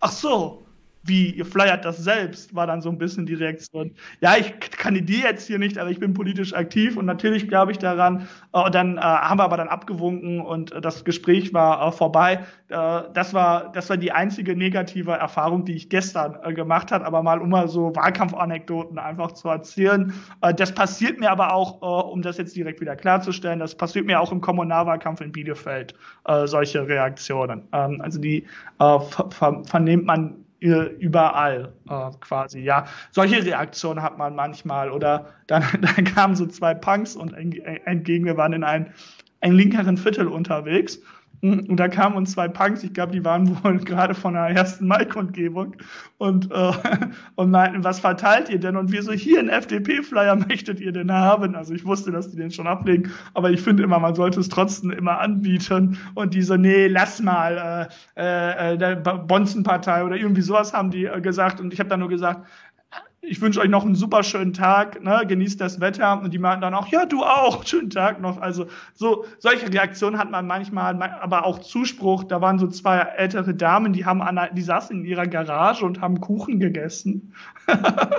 und äh, da war ich dann an dem Briefkasten und hab den, äh, wollte erst so reinwerfen und die guckten mich so an schon und da meinte ich, ja, hallo, ich habe hier einen Flyer der FDP, darf ich den reinwerfen? Und die meinten direkt, ja, klar, äh, sehr gerne. So, also man, um mal auch mal was Positives, äh, Positives zu nennen, man hat auch mal positive Reaktionen. Ähm, aber ja, ich glaube, alle Parteien haben negative und positive Reaktionen. Und ich finde es einfach auch lustig und es macht es lustig, es macht Spaß. Äh, äh, ich bin äh, hart im Nehmen äh, und äh, das gehört ein bisschen zum Wahlkampf dazu. Hm. Gut, dass du die Bonzenpartei ansprichst. Du hast ja gesagt, ihr seid, also FDP, ihr seid keine Bonzenpartei und ich zitiere nochmal, wir haben uns von unserer liberalen Botschaft ablenken lassen. Das war ein Fehler. Also was ist die liberale Botschaft? Gehören dazu unter anderem auch Grund- und Freiheitsrechte? Ist die FDP ja. noch die typische Bürgerrechtspartei? Also die äh, liberal, also wir haben uns ablenken lassen. Das war, glaube ich, so, äh, damit war beschrieben so diese Zeit um Kemmerich äh, drumherum. Äh, und äh, nicht so, dass wir grundsätzlich von der liberalen Botschaft äh, entfernt sind. Und natürlich gehört da auch die Bürgerrechtsfrage dazu. Als ich äh, Landesvorsitzender in NRW äh, war, habe ich sehr, sehr kritisch zum Beispiel, dass die Polizeigesetznovelle äh, begleitet der Landesregierung. Es gab dann auch Änderungen, nachdem auch Gerhard Baum und Burkhard Hirsch sich dazu äh, geäußert haben. Und ich finde, äh, ist die Corona-Pandemie zeigt ja auch gerade, dass die FDP immer mal auch wieder die, äh, die Partei ist, die fragt, okay, wie sieht's denn mit unseren Grundrechten ähm, aus? Ist die Verhältnismäßigkeit gewarnt? Sind das die Maßnahmen, die auch wirklich wirken? und unsere Freiheit einschränken. Also oh, jetzt kein, kein, damit ich jetzt nicht falsch verstanden werden, mir geht es jetzt nicht darum, äh, jede, jede Freiheitseinschränkung jetzt hier Platz zu reden, aber der Diskurs ist etwas verschoben worden in der Corona-Pandemie, äh, nämlich äh, muss jede, jede Grundrechtseingriff braucht eine Begründung und es braucht eine Partei, die diese Begründung auch einfordert. Und es gibt gute Begründungen in der Corona-Pandemie, sie sind offen da. Aber nicht jede Maßnahme, wie beispielsweise die Ausgangssperren, sind gut begründet. Äh, und da äh, als Bürgerrechtspartei dann auch kritisch nachzufragen, ist die Rolle der FDP. Ich finde, das äh, machen wir sehr, sehr gut. Wir haben da auch unseren Zuspruch, den ich immer mehr vernehme.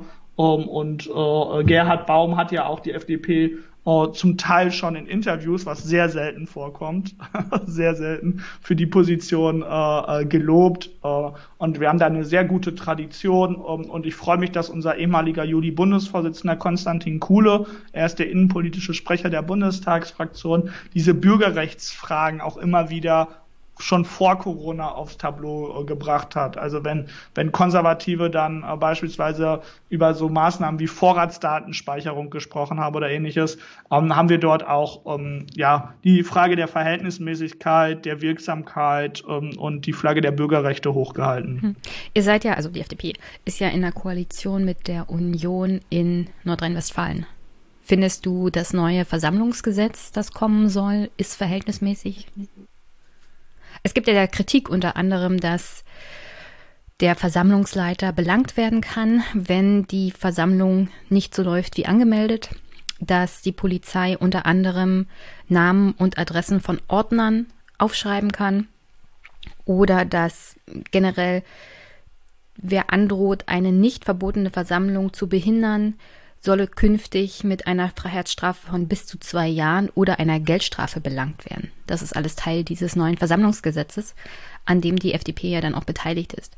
Und das ist eine doch erhebliche Einschränkung der Versammlungsfreiheit, beziehungsweise eine Einschüchterung von Menschen, ihr Recht auf Versammlungsfreiheit wahrzunehmen.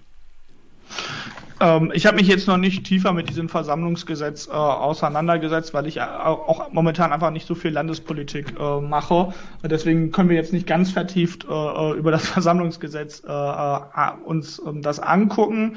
einige dieser Punkte finde ich jetzt aus dem ersten Bauchgefühl schon auch nachvollziehbar. Beispielsweise ist es ja bei größeren Versammlungen auch Utus, dass die einfach angemeldet werden. Man kennt den Versammlungsleiter, man hat die Kontaktdaten der Versammlungsleiter. Ja, aber es geht ja hier um die Ordner und es geht darum, ja, dass der Versammlungsleiter belangt ja, wird für das Handeln anderer Menschen. Und äh, äh ja, wo da ist es ja nicht so, dass er für das, Ver äh, das Ver äh, das Verhalten von anderen Menschen belangt äh, wird, sondern kommt er seinen Pflichten äh, nach. Also ähm, bei den Ordnern finde ich das auch nachvollziehbar, dass man auch die äh, vielleicht die Ordner mit anmelden muss oder ein Ordnerführer, also der für die Ordner zuständig ist oder irgendwie äh, sowas. Also da bin ich jetzt nicht, dass ich jetzt sage, boah, das ist jetzt der massivste Grundrechtseingriff, das geht auf keinen Fall. Äh, da, da kann ich mir schon vorstellen, dass da eine gute Begründung äh, äh hinter ist. Äh, ich kann jetzt einfach zu diesem Versammlungsgesetz äh, nicht äh, zu viel äh, sagen. Andere Punkte, äh, die du jetzt so genannt hast, fand ich jetzt auch im ersten Gefühl äh, sehr kritisch.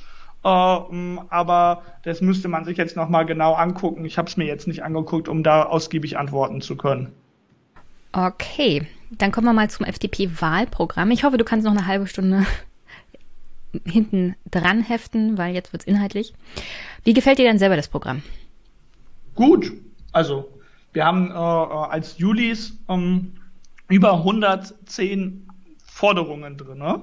Äh, also ganz viel Juli-Programmatik ist da drin. Ich habe schon eben meine einige meiner Lieblingsforderungen in diesem Programm äh, äh, angesprochen. Also mir gefällt grundsätzlich das äh, Programm äh, gut. Es sind 80 Seiten, man hat nie 100% Übereinstimmung mit, mit irgendeiner Partei, auch nicht mit der eigenen Partei. Da gibt es sicherlich auch Punkte, wo ich sagen würde, da könnte man noch mal dran und wir werden ja in zwei Wochen das auch beraten und da werden wir auch noch mal als Julis Änderungsanträge stellen. Aber die Grundsatzrichtung des Programms und viele Einzelforderungen finde ich sehr gut. Was gefällt dir denn nicht? Du hast ja gesagt, es sind 80 Seiten. Es muss ja was geben, was dir nicht gefällt. Ja, es gibt zum, um mal so ein Beispiel zu nennen, dass der äh, öffentlich-rechtliche Rundfunk äh, wird ja auch äh, äh eine Reform äh, angestrebt. Die Reform finde ich total gut. Und dann geht es auch ein bisschen um den äh, Beitrag für den öffentlichen Rundfunk, den äh, GEZ-Beitrag in Anführungszeichen. Und beim letzten Wahlprogramm haben wir uns für eine Halbierung eingesetzt. Jetzt steht da drinne, wir wollen ihn abdämpfen. Und abdämpfen klingt für mich, wir sind gegen weitere Erhöhungen. Aber ich finde, wir, äh, als Julis sagen wir, wir wollen eine Reform des öffentlichen Rundfunks, dass er schlagfertig in den Bereich ist, also äh, äh politische Bildung, Nachrichten, nicht so viel Unterhaltungsprogramm. Äh, und äh, ich finde, damit verbunden ist auch eine Senkung des, Öffn den, des Beitrags. Und da würde ich mir auch ein klares Bekenntnis für eine Senkung wünschen. Ist auch einer der äh, der Dinge, die ja auch sehr sozial ungerecht erhoben werden, weil das ja einfach pauschal ist. Ist ja nicht abhängig vom Einkommen, äh, ist nicht, also man ist davon befreit, wenn man, äh, wenn man äh, Sozialleistungen äh, empfängt, aber äh, als Studi, wenn man kein BAföG empfängt, ist jetzt nicht so, als sei das ein Betrag, der irgendwie auch mal easy zu be berappeln ist. Um, ähm, und deswegen finde ich die Systematik nicht ganz gerecht beim öffentlichen Rundfunk. Es ist der, der Beitrag, es ist, wir haben den mit den teuersten der Welt in äh, Deutschland, also am Gesamtvolumen an Ausgaben am öffentlichen Rundfunk und er ist trotzdem nicht immer so, äh, so gut aufgestellt, wie man sich das dann in anderen Bereichen wünschen würde. Und ich glaube, da ist eine Reform notwendig und damit verbunden auch eine Senkung des ÖRR-Beitrags. Das überrascht mich ein bisschen, weil ich das auch ein bisschen kritisch fand in dem Programm. Deswegen gut, dass du es angesprochen hast. Das allererste, was mir sauer aufgestoßen ist an dem Programm, hat nichts mit den Steuerproblemen zu tun, dazu komme ich gleich noch, aber das handelt um die Privatisierung von Bahn und Post. Als ich gelesen habe, der Staat solle sich doch bitte aus der Post zurückziehen, was prinzipiell dann auch eine Mehrbeteiligung von Privaten bedeuten würde und eine Privatisierung der Post, habe ich mir gedanklich nur gedacht, nein. Liegt hauptsächlich daran, dass ich im öffentlichen Dienst arbeite und wir sehr viel von der Post abhängig sind und ich beides erlebe. Die Dienstleistung der Post und die Dienstleistung von privaten Postzulieferern. Und ich kann dir sagen, private Postzulieferer funktionieren nicht. Damit gibt's immer Probleme. Und wenn du als Verwaltung, als Bürokratie darauf angewiesen bist, dass deine Verwaltungsakte schriftlich zugestellt werden und du einen privaten Anbieter hast, wo du genau weißt, wenn das jetzt rausgeht, Vier von fünf Briefen kommen nicht an. Wo die landen, weiß ich nicht. Und die Steuerpflichtigen, in meinem Fall, ich bin beim Finanzamt, sagen dann oft, die Briefe kommen nicht an und du kann, weißt ganz genau, das ist nicht gelogen, sondern das liegt tatsächlich daran, dass die Post in dem Fall nicht funktioniert. Wie kann man eigentlich als Liberaler fordern, weniger Bürokratie, die Verwaltung soll besser funktionieren und dann gleichzeitig sagen, übrigens, staatliche Institutionen wie die Post, da soll sich das soll mal bitte privatisiert werden, obwohl man genau weiß, mittlerweile ist es ja, wie gesagt, belegt, dass das mit dem Privaten nicht immer funktioniert. Ja, äh, das sind ja wieder zwei Bu Punkte, die äh, verbunden werden. Einmal, äh, was ist, was ist, äh, was, wie gehen wir mit unserer Verwaltung äh, um? Da wäre jetzt auch meine äh, spontane Reaktion, mal die, ein Fragezeichen dran zu hängen, ob alles eigentlich noch immer per Post verschickt werden sollte oder ob es nicht auch digitale Wege gibt. Einige also ich kann, ich kann aus diesem Situation genau. nur sagen, Finanzamt ich muss es per Post verschicken. Es gibt das Steuergeheimnis, Abgabenordnung, Paragraph 30. Und deswegen sind diese, also abgesehen von dem Steuergeheimnis, gibt es da auch noch andere Vorgaben, unter anderem, dass Bekanntgabe von Verwaltungsakten definitiv an Papier gebunden ist. Und deswegen kann man ja gerne überarbeiten. Man kann das digital machen, aber dann verstößt man gegen das Steuergeheimnis und dann findest du keinen in der, in, im Finanzamt mehr, der irgendeinen Bescheid macht. Weil wir als Beamte dafür gerade stehen müssen, wenn das Steuergeheimnis verletzt wird. Und zwar ja, privat.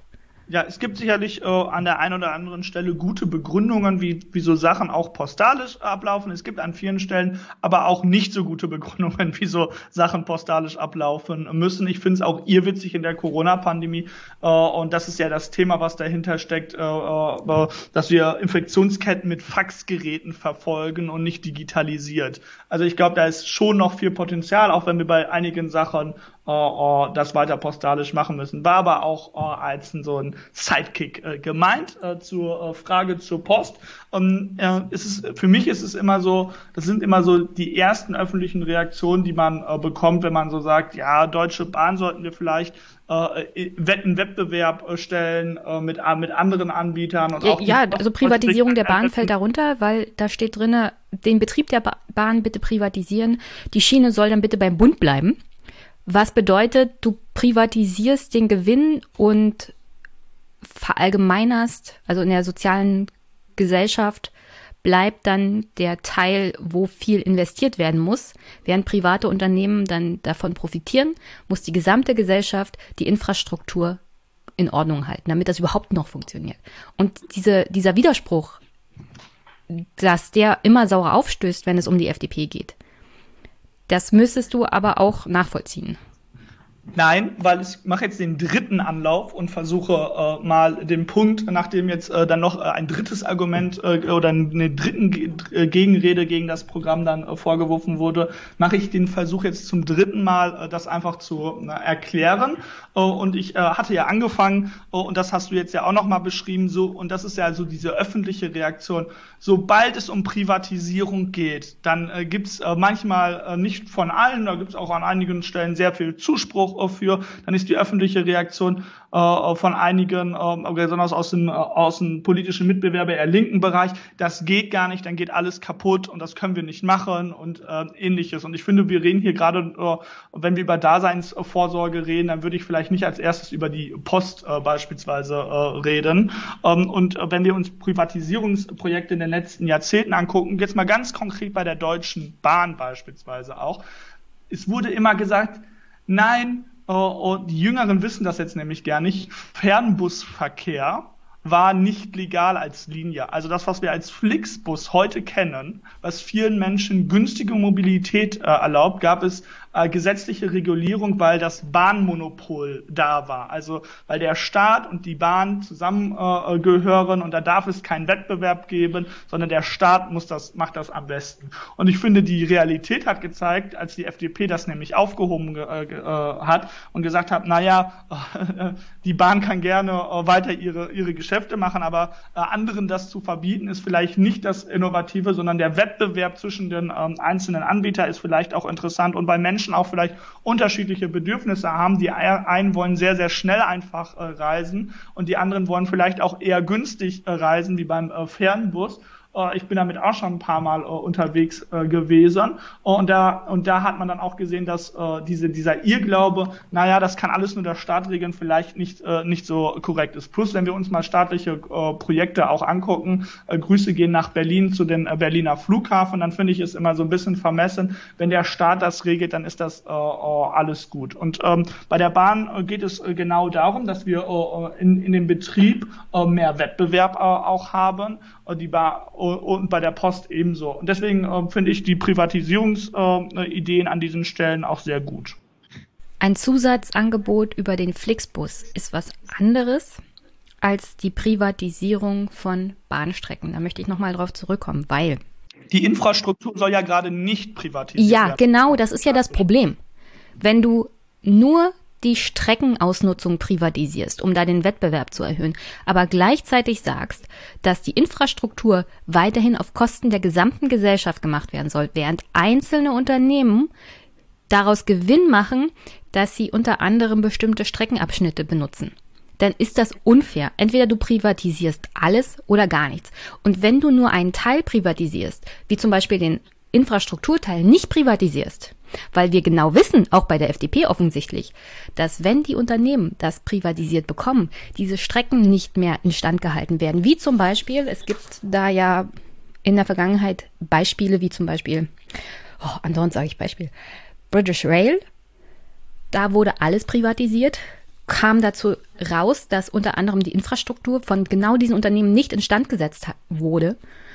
Die gingen dann bankrott und der Staat musste einspringen. Es gibt Dutzende Beispiele, wo Privatisierung funktioniert hat. Es gibt aber auch Beispiele, wo es wirklich um die generelle Daseinsvorsorge geht, wo private Unternehmen bestimmte Sachen übernommen haben. Ich habe gestern wieder beim RBB gesehen, da ging es um unter anderem Abwasser, also ich glaube, es ging um das Abwasser instandhalten. Da hatte eine private Firma bestimmte Teile übernommen. Dann gab es einen Brand bei einer Infrastrukturanlage, wurde nicht instand gesetzt. Es musste teuer die Abwasserklärung übernommen werden von allen. Die Kosten werden jetzt umgelegt auf die privaten Nutzer von diesen Wohngrundstücken. Und die Schuld daran liegt, weil das Unternehmen dann gesagt hat, wir sind jetzt bankrott, wir sind raus. Und jetzt steht die Gemeinde da mit hohen Kosten, die Bewohner stehen da, die sich darauf verlassen haben, dass das instand gehalten wird. Bestimmte Sachen musst du halt auch in staatlicher oder kommunaler Hand behalten, damit die allgemeinen Kosten nicht zu hoch werden. Weil die Privaten sich dann immer schön rausziehen und sagen, sorry, wir sind pleite, das kümmert euch mal selber drum. Und bestimmte Sachen müssen aber weiterhin übernommen werden, wie zum Beispiel Abwasserklärung. Ja, du hattest ja so ein bisschen gesagt, das geht nicht. Entweder man muss beides privat machen, Schiene oh, oh, oh, und. Also du musst die äh, Privaten halt dann auch dazu zwingen, also die Infrastruktur instand zu halten. Infrastruktur und, äh, und äh, Betrieb. Oh, man kann das nicht äh, vollziehen, dass man das trennt und das eine privat und das andere nicht staatlich machen. Wir machen das in ganz vielen Bereichen unserer Gesellschaft so und da funktioniert das sehr, sehr gut. Um mal ein paar Beispiele dann auch äh, zu nennen. Beispielsweise sind, ist die Infrastruktur von Straßen äh, eher staatlich äh, äh, organisiert, aber Speditionen, Busunternehmen sind äh, privat äh, äh, organisiert. Oder ein anderes Beispiel, in dem Bereich der digitalen Infrastruktur gibt es sehr viele staatliche Investitionsprogramme, aber der Internetanbieter selbst sind äh, ich würde mir auch wünschen, dass wir die Telekom-Anteile noch veräußern, aber sind trotzdem eher äh, privat, äh, äh privatwirtschaftlich. Äh, ja, und genau da kommt ja der Frust auch her, wenn du teilweise staatlich bezahlte Infrastruktur hast, während Unternehmen groß Gewinne machen und nichts davon wirklich zurückgegeben wird an die Gemeinschaft. Also es gibt ja auch eine fehlende Besteuerung von genau diesen Gewinnen. Und wenn wir jetzt äh, da, äh, darüber reden, dass, äh, und das ist ja das Argument, was da so ein bisschen hinterspielt, es kann nicht sein, dass die Privaten die Gewinne erwirtschaften, aber die Infrastruktur, die soll gesellschaftlich getragen werden. Da bin ich ja bei dir. Für die, für die, äh, für die Nutzung der Infrastruktur müssen dann natürlich auch Abgaben fällig werden für alle Privaten, die diese nutzen. Ja, das steht aber also nicht im Programm Deutsche, drin. Also wir haben dazu ein Positionspapier sogar äh, entworfen, extra nur zu dem Bereich äh, Deutsche Bahn. Äh, das ist auch im Internet zugänglich. Das, das FDP-Wahlprogramm geht um 80 Seiten. Wir können, glaube ich, nur zu der Deutschen Bahn, wir beide kriegen das auch schon hin, 20 Seiten verfassen. Ähm, und äh, es ist natürlich so, dass ich dann auch für die Nutzung von Infrastruktur dort auch eine Abgabe zahlen muss, ob privat oder, also dann die Deutsche Bahn auch privat. Und so beteiligen sich dann ja privatwirtschaftliche Unternehmen doch noch zusätzlich auch an der an Infrastrukturmaßnahmen äh, ähm, und äh, die äh, liegen äh, dann weiter in staatliche Maßnahmen. Deswegen finde ich die Trennung schon sehr sehr logisch äh, in der in der Herangehensweise und verstehe nicht so ganz die äh, also ich habe gemerkt, du hast eine grundsätzliche Ablehnung gegen in gewissen Bereichen Privatisierung. Ist okay, da haben wir eine Meinungsverschiedenheit, d'accord. Aber ich verstehe äh, dieses Argument nicht, äh, dass äh, Infrastruktur und Betrieb immer zwingend zusammenfallen äh, müssen, weil wir das in ganz vielen Bereichen wirtschaftlich nicht so äh, sogar organisieren, wo es sehr, sehr gut funktioniert. Und äh, man ja auch, und das hat sich ja dahinter ver verborgen, nämlich dass dann ähm, die Betriebe sich nicht an den Kosten beteiligen. Das kann man ja sehr gut lösen, dass die sich ebenfalls auch an Kosten beteiligen, damit nicht die Sorge besteht, dass die Gewinne privatisiert und die Verluste sozialisiert äh, werden. Wieso macht es äh, Sinn, nicht beides vielleicht äh, komplett gemeinsam zu privatisieren, äh, weil man dann bei den Infrastruktur dann auch noch äh, politischen Einfluss darauf äh, nehmen kann. Ähm, und deswegen äh, gibt es da vielleicht eine Meinungsverschiedenheit, Ähm, aber das ist ja auch vollkommen okay, dass man bei 80 Seiten nicht allen zustimmt. Ich sage ja nicht grundsätzlich, dass Betrieb und Infrastruktur in einer Hand gehören, generell staatlich, sondern es gibt bestimmte Bereiche, wie zum Beispiel die Post, die Deutsche Bahn, auch unter dem An, also unter dem Konzept jetzt Klimawandel und Ausbau deutscher Bahn und Anbindung unter anderem auch des ländlichen Raumes. Es ist doch durchaus nachvollziehbar, dass private Unternehmer gerade den ländlichen Raum, wo die Finanzier, also wo die finanzielle, das, der finanzielle Background und die Zahl der potenziellen Kunden gering ist, kein Interesse haben, während wir gleichzeitig aber in Zukunft doch eher wollen, dass Bahnstrecken ausgebaut werden, damit der CO2-Autoverkehr geringer wird. Da können wir uns nicht auf Private verlassen. Ich persönlich habe da schon Erfahrungen gemacht, weil ich im ländlichen Raum lebe. Es gibt Privatnutzer für bestimmte Strecken. Da fährt die Bahn dann alle zwei Stunden mal. Und das ist keine Möglichkeit einer Anbindung, also nicht die Bahn, die Deutsche Bahn, sondern ein privater Anbieter. Und auch die Kosten werden nicht geringer. Also wenn wir von Wettbewerb reden, dann kommt ja das Argument auch immer, die Kosten für die Nutzer werden geringer. Aber gleichzeitig habe ich das halt nicht wahrgenommen. Ganz im Gegenteil. Private übernehmen diese Strecken, dann fangen sie an mit geringen Preisen und dann wird es aber im Laufe der Zeit immer mehr, um da Gewinn rauszunehmen. Also dieses Argument, wenn die Privaten da im Wettbewerb stehen, dann wird es auch für die Kunden günstiger. Stimmt einfach nicht. Die Realität zeigt genau das Gegenteil die Realität hat beim Fernbusverkehr äh, gezeigt, dass das durchaus funktioniert, dass das durch dass das durchaus äh, funktionieren kann. Äh, und es ist sehr schwierig mit der Realität, also zu sagen, na ja, wenn Private im Wettbewerb gegeneinander sind, dann führt das nicht zu äh, günstigeren Kosten und dann die Deutsche Bahn anzuführen, die halt auch in ihrer Monopolstellung ja staatlich äh, äh, organisiert ist. Also da, da tritt ja Web, da treten ja Privatwirtschaftliche dann gegen Sta Staatskonzerne äh, quasi an und müssen sich da irgendwie behaupten. Und dann entstehen ja genau diese Effekte, die man positiv hereinführen könnte, eben nicht. Äh, und deswegen ist es dann ja auch äh, vielleicht konsequent, dass äh, wirklich in den wirklichen Wettbewerbsgedanke dort durchzusetzen. Und wie macht man das in anderen Bereichen der Grundversorgung mit Bereichen, die nicht lukrativ sind? Also das ist ja das, was du gerade auch angesprochen hast, dass wir Bereiche haben, die sind privatwirtschaftlich nicht ganz ganz lukrativ. Im ländlichen Bereich beispielsweise ÖPNV ist nicht ein Win-Geschäft für jeden. Und äh, bei, bei, bei der Glasfaserausbau, der lohnt sich vielleicht jetzt, wenn man nur wirtschaftlich äh, äh, sieht, das auch nicht in jedem Bereich. Aber, und da ist das ja auch richtig, dass wir sagen, Mobilität sollte, ist, ist eine Grundversorgung für jeden Menschen. Internet äh, ebenfalls. Und wie macht und wie äh, organisiert man das dann? Man organisiert das jetzt am Beispiel beim Glasfaserausbau, dass man äh, die Gebiete ja ausschreibt. Man schreibt dann nicht nur die Gebiete aus, die wirtschaftlich sich sehr, sehr lohnen. Keine Ahnung, das Ruhrgebiet, das äh, kann ich mir vorstellen, dass sich das sehr lohnt, dort Glasfaser auszubauen, sondern man schreibt dann immer so Pakete äh, aus. Man nimmt äh, Regionen, die nicht so lukrativ sind, mit Regionen, die sehr, sehr lukrativ sind, packt die in ein Paket und schreibt dann dieses Paket äh, aus und dann äh, äh, werden dann diese Pakete äh, ähm, äh, quasi gekauft. So kann man das dann staatlich strukturell steuern, dass äh, auch die Gegenden, äh, die sich vielleicht auf den ersten Sinn keine Win-Win, also eine Win-Situation für privatwirtschaftliche sind, dass diese nicht hinten runterfallen, weil im, weil da bin ich natürlich äh, voll auf deiner Seite auch, dass, äh, dass ich äh, niemand da abgehängt sein äh, darf. Und ich habe ja gerade schon äh, auch beschrieben, dass gewisse Sachen auch schon zur Grundversorgung da äh, herrschen. Aber ähm, beispielsweise Essen ist für mich auch eine ist, ist die Grundversorgung und Daseinsvorsorge. Es ist die Grundversorgung und Daseinsvorsorge, um überhaupt leben zu können.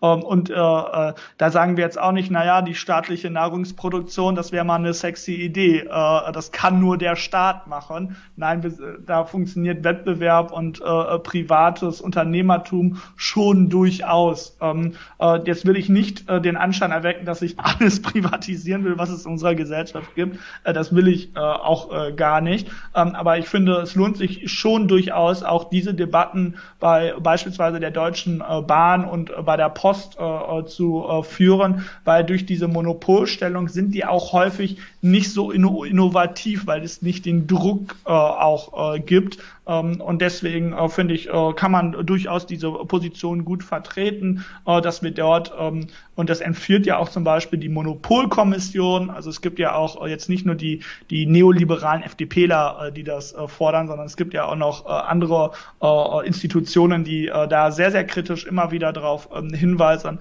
ob das so, so Sinn macht, wie das strukturiert ist, oder ob man Strukturmaßnahmen vielleicht da auch Reformen benötigt, beispielsweise die Monopolkommission. Ich habe ja das Thema Klimawandel angesprochen. Welche Ideen hat die FDP, um das Problem des Klimawandels in den Griff zu bekommen? Ja, die FDP äh, hat sich äh, ja auch in dem Wahlprogramm sehr klar zum äh, Pariser Klimaabkommen bekannt und auch zu den 1,5 Grad äh, Weg. Ähm, und ähm, wir haben da, was wir sagen, äh, ist, äh, dass wir ein CO2-Limit setzen wollen wo wir sagen, das ist das Maximale, was ausgestoßen äh, hm. werden darf äh, jährlich. Und wie hoch ist das? An den, das orientiert sich an dem Pariser Klimaabkommen. Da gibt es ja sehr gute wissenschaftliche Berechnungen, wo dann auch dargestellt ist, ne, wir sagen ja auch immer, hören wir auf die Wissenschaft, da gibt es sehr gute äh, Berechnungen, wie viel das äh, äh, sein muss. Und jeder, der von diesem Budget, von diesem Klimabudget etwas haben möchte, der äh, muss sich einen Klimaschein quasi äh, besorgen. Jetzt nicht jeder Bürger, sondern äh, äh, das ist, äh, was ich gerade beschreibe, ist der europäische Zertifikathandel, der Emissionshandel. Ähm, und ich glaube, der war schon sehr, sehr wirksam, aber der braucht noch mal ein paar Reformschritte. Nämlich sind nicht alle Sektoren ähm, enthalten. Beispielsweise fehlt der komplette Verkehrssektor, der natürlich auch zum, zum CO2-Ausstoß äh, beiträgt. Äh, und ich finde, das ist ein, ein Steuerungsmechanismus, was auch vom Potsdamer Klimainstitut als ein Vorschlag äh, äh, kommt, was sehr, sehr äh, wirksam ist, sehr, sehr effizient und was eine klare Regelung hat mit diesem krassen CO2-Limit, wo wir sagen, das ist die Deckelung. Und das Schöne ist, dass man so dann auch jährlich seinen CO2-Ausstoß ähm, gesamt äh, reduzieren kann und dann äh, dadurch, dass man diese Klimascheine, man nennt das in der Volkswirtschaft die ähm, Internalisierung externer Faktoren, also dass Umweltschäden äh, dann äh, internalisiert werden und mit äh, Kostenfaktoren berücksichtigt werden. Und dann wird es einfach auch teurer, nicht auf Innovation zu setzen für gewisse, äh, für, für gewisse Unternehmen. Also wir setzen für Unternehmen eine sehr, sehr klare, äh, sehr, sehr klare Regelung. Äh, und das ist äh, ein Beispiel, was wir brauchen. Und insgesamt vielleicht auch mehr mehr Mut zu Technologie und Innovation.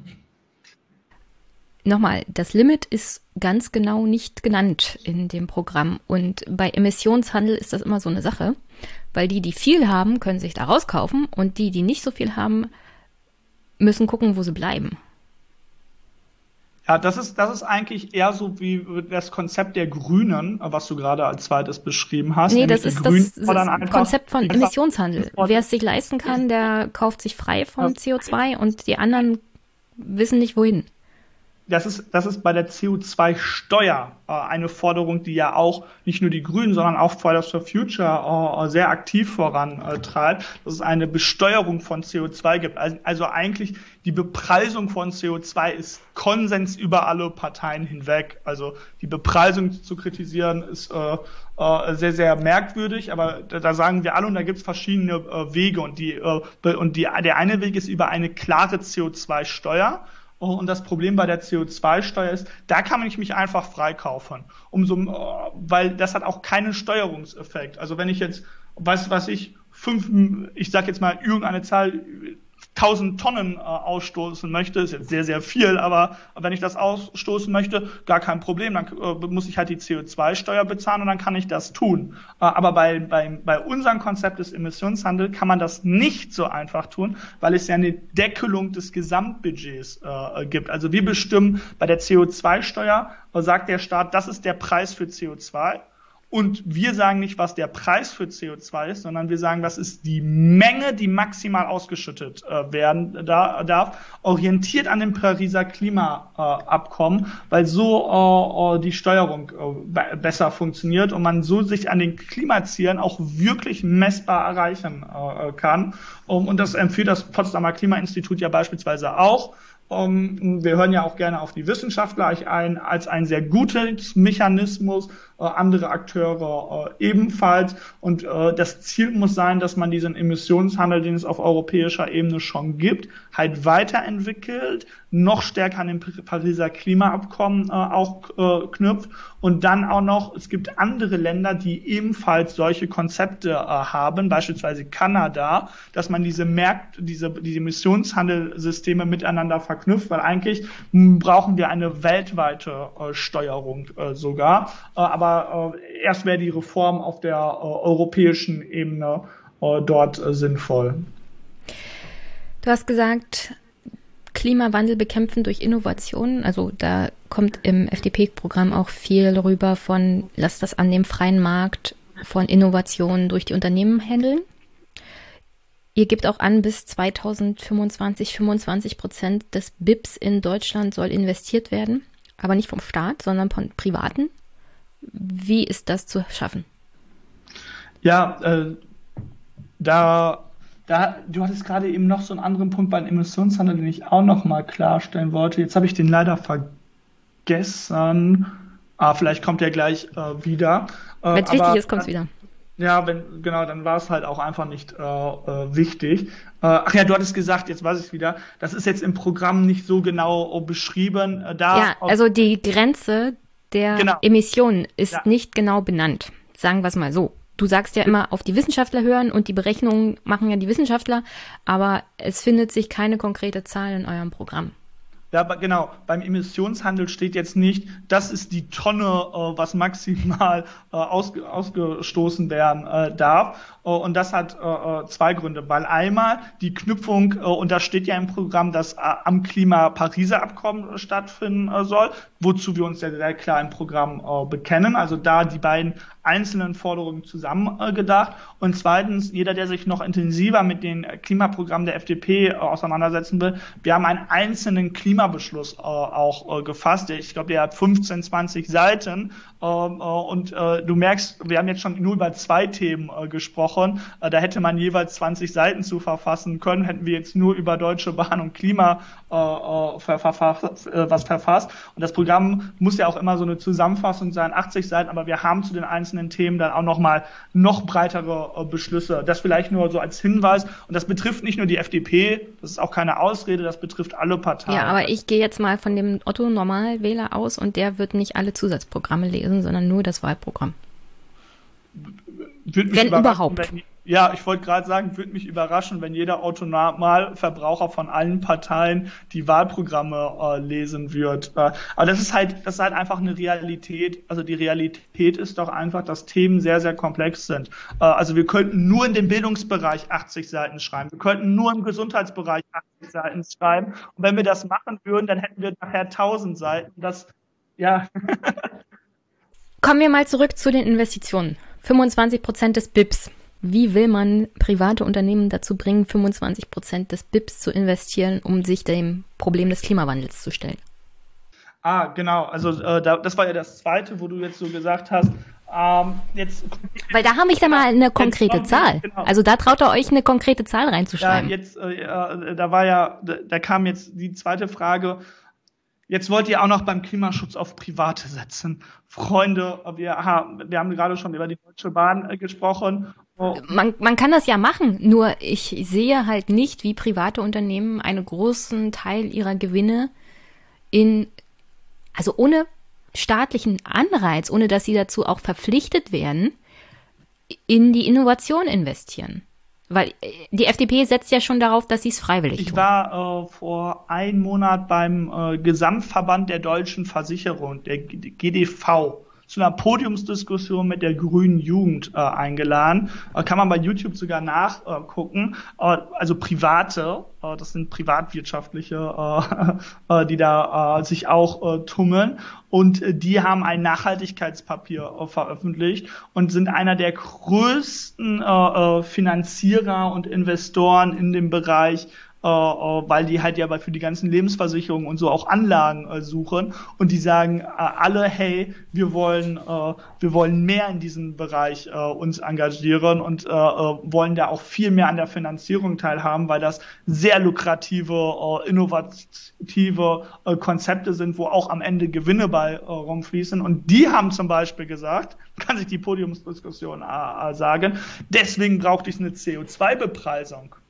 die haben, die haben für eine CO2-Bepreisung äh, dort geworben, wo Anna Peters auch gesagt hat von der Grünen Jugend, ja, äh, das ist genau äh, richtig, weil so setzen sich dann ja auch die Konzepte, die CO2-sparender sind, als Großprojekte, die sehr CO2-intensiv sind, durch.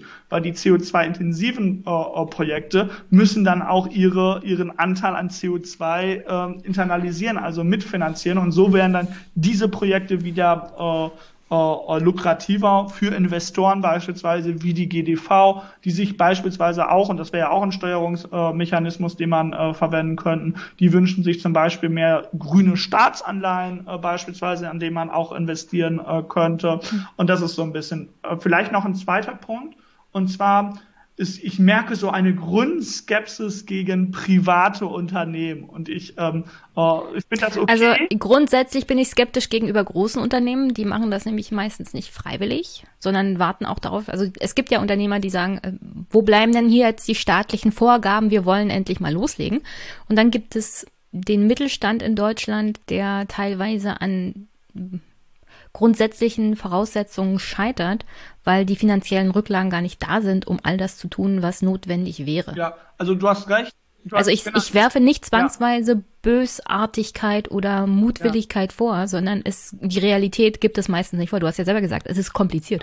Die Realität zeigt gerade in der Corona-Pandemie, wie ein Großunternehmen namens BioNTech eine Innovation auf den Markt äh, bringt, sehr, sehr schnell, viel, viel besser und schneller als der Staat die Probleme mit der Pandemie aktuell bekämpft. Nach 14 Monaten äh, faxen wir immer noch in unseren Gesundheitsämtern. BioNTech hat in der Zeit einen Impfstoff äh, äh gemacht in internationaler Zusammenarbeit mit Vorsicht, US-amerikanischen Großkonzernen und diese Innovation ist der Gamechanger in der, in der Pandemie. Ich stimme dir zu, und gleichzeitig gibt es Großunternehmen wie Amazon, die das Tragen von FFP2-Masken verbietet, damit sie weiterhin an ihrem Gewinn festhalten können.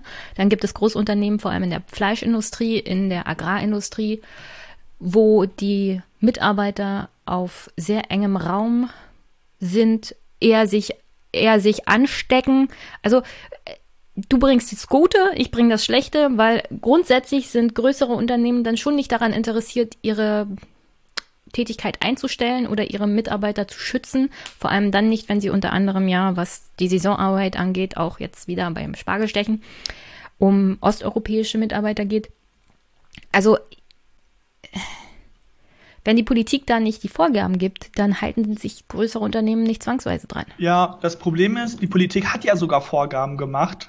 das ist ja, das ist ja nicht das, also das Problem bei umsetzen. Amazon und bei Tönnies ist ja nicht, dass es zu wenige Vorgaben gab die Vorgaben gab es ja. Es wurde sich nicht an die Vorgaben Ja, die Vorgaben gab gehalten. es und keiner hat sich dran gehalten und Politik hat nicht auf den Tisch gehauen. Genau, und da muss man dann sagen, das ist natürlich äh, äh, nicht richtig. Und das geht auch nicht, dass äh, rechtsstaatliche äh, Regelungen man sich nicht dran hält. Und dafür braucht es dann auch Strafen, Kontrolle und Mechanismen. Mich, mir geht es auch äh, auf den äh, auf den Keks, äh, dass äh, es da äh, auch Leute oder größere Unternehmen gibt, die sich auf europäischer Ebene dann beispielsweise auch nicht an der Finanzierung des Gemeinwesens beteiligen, weil die sich in was weiß ich wo ihre, ihre, Steuern bezahlen und die sie sehr, sehr gering sind. Also damit jetzt hier kein falscher Eindruck entsteht, ich bin nicht die Lobby der Großkonzerne. Ich bin nicht die Lobby der Großkonzerne, aber ich bin die Lobby der Marktwirtschaft, weil ich glaube, dass Marktwirtschaft und Wettbewerb und Ideeneifer auch durch frische Start-ups, junge Unternehmen schon einen Mehrwert bietet. Und ich will einfach, weil es diese Grundskepsis, da ist die böse Wirtschaft und wir müssen dagegen was tun, nicht teile. Und, ähm, äh, und deswegen äh, dieses Beispiel auch mit BioNTech, wo das sehr, sehr gut äh, hat. Und du hast ja auch recht in dem Punkt, dass die Leidtragenden dann auch manchmal die, die mittelständischen Unternehmen äh, besonders sind, weil die gerade auch durch Überregulierung dann äh, sich an alle Regeln halten äh, und äh, da dann besonders belastet äh, werden. Und deswegen ist meine Antwort darauf halt auch nicht, wir brauchen noch mehr Regeln, weil was zu was führt das? Die Mittelständler werden wieder alle Regeln äh, umsetzen und die und einige äh, äh, werden sich immer noch nicht an die Regeln halten, sondern die entscheidende Frage ist, wie kommen wir zu einer guten Regeldurchsetzung äh, bei diesen äh, bei diesen Unternehmen und weil du äh, einen großen Fleischproduzenten angesprochen hast, zufälligerweise produziert Du hast Tönnies ja, genannt. Genau. Ich habe bloß gesagt, das große war ja das Beispiel, äh, äh, wo, wo sich nicht an, äh, an äh, Hygienemaßnahmen gehalten wurde. Der kommt ja aus meiner Heimatstadt. Also ich komme ja gebürtig aus Reda Wienbrück. Letztes Jahr noch Corona-Hotspot in Europa äh, gewesen. Und ich habe da auch schon eine Fabrikführung äh, gemacht. Also ich habe mir das äh, auch schon vor Ort wirklich äh, äh, angeguckt und wir haben uns da auch, auch mit verschiedenen, mit den Strukturen und ähnliches äh, beschäftigt. Und äh, deswegen, ähm, glaube ich, tut es uns da einfach gut, äh, wenn man äh, da, da dann immer guckt, wo ist das Problem? Ist das Problem, eine, dass es zu wenig Regeln gibt? Dann brauchen wir vielleicht einen besseren Rahmen oder ist das Problem die Regeldurchsetzung? Durchsetzung und dort ist das Problem die Regeldurchsetzung, weil wir haben die Regeln zum Abstand und wie man es machen sollte. Und dann ist das auch eine Frage, ähm, wie kann das eigentlich sein, dass das Gesundheitsamt da so wenig kontrolliert zum Beispiel? Äh, müsste da nicht mehr Kontrollen auch beispielsweise durch das Gesundheitsamt äh, äh, stattfinden? Also hat, hat es vielleicht auch an Stellen Politik und Staat die Augen verschlossen, weil es war ja allsam bekannt, was da zum Teil die, die Praktiken sind. Glaubst du, dass die nordrhein-westfälische Landesregierung nicht einfach gesagt haben könnte, wir machen jetzt den Laden zu? Weil das Gesundheitsamt kann ja prüfen und der Arbeitsschutz kann ja prüfen und ich bin mir ziemlich sicher, es wird einzelne Mitarbeiter geben, die dann sagen, also eigentlich ist das hier unmenschlich und wir können nicht guten Gewissens das weitermachen. Aber die politische Ebene entscheidet ja. Also man hätte auch von NRWs Seite sagen können, so, Herr Tönnies, wir machen Ihnen jetzt den Laden. Ja, es gab ja auch bei anderen großen Fleischproduzenten äh, außerhalb von NRW äh, Corona-Ausbrüche. Äh, das hat etwas äh, damit zu tun, äh, dass bei den Lüftungsanlagen und bei der Kühlung sich äh, Corona viel, viel weiter beispielsweise dann die Infektion stattfinden kann. So damals die Erkenntnis daraus ja auch ein Stück weit. Ich weiß nicht, ob immer dieses äh, dieses ganz pauschale, dann hätten wir alles schließen müssen, die Landesregierung ist jetzt schuld, da ist der böse, der böse FDPler äh, an der Regierung und da war dann kein Interesse, das äh, zu schließen. Ich, ich glaube den, nicht, dass den, äh, der FDPler ja. da die Verantwortung hat, sondern der Arbeits- und Sozialminister ist, glaube ich, von der, der von der CDU, CDU ja, genau, der äh, Laumann, der dazu ja auch, äh, also äh, ich bin nicht der Regierungssprecher von, von Laumann, äh, der hat dazu Statements abgehalten, äh, kann man sich ja gerne anhören. Was sagst du, müsste die FDP tun beim Thema Agrar? Weil das ist ja ein Feld bei der, beim Klimawandel, das besonders viel CO2 auch ausstößt. Mhm, das stimmt. Es ist ein sehr großes Feld, was, äh, was viel ausstößt und was übrigens auch nicht im Emissionshandel enthalten ist. Daher erster Punkt. Wir wollen äh, Sektoren übergreifen, dass wirklich alle äh, äh, Bereiche, die äh, auch äh, CO2 emittieren, Verkehr habe ich eben genannt, aber auch Landwirtschaft, äh, auch in den Emissionshandel äh, drin ist. Und das Zweite, was, was wir dann auch sehen muss, es gibt ganz viel klimaschädliche Subventionen. Es gibt, der Staat subventioniert in der Landwirtschaft enorm viel. Also äh, die Europäische Union, 40 Prozent grob vom Gesamthaushalt der Europäischen Union geht in Agrarsubventionen.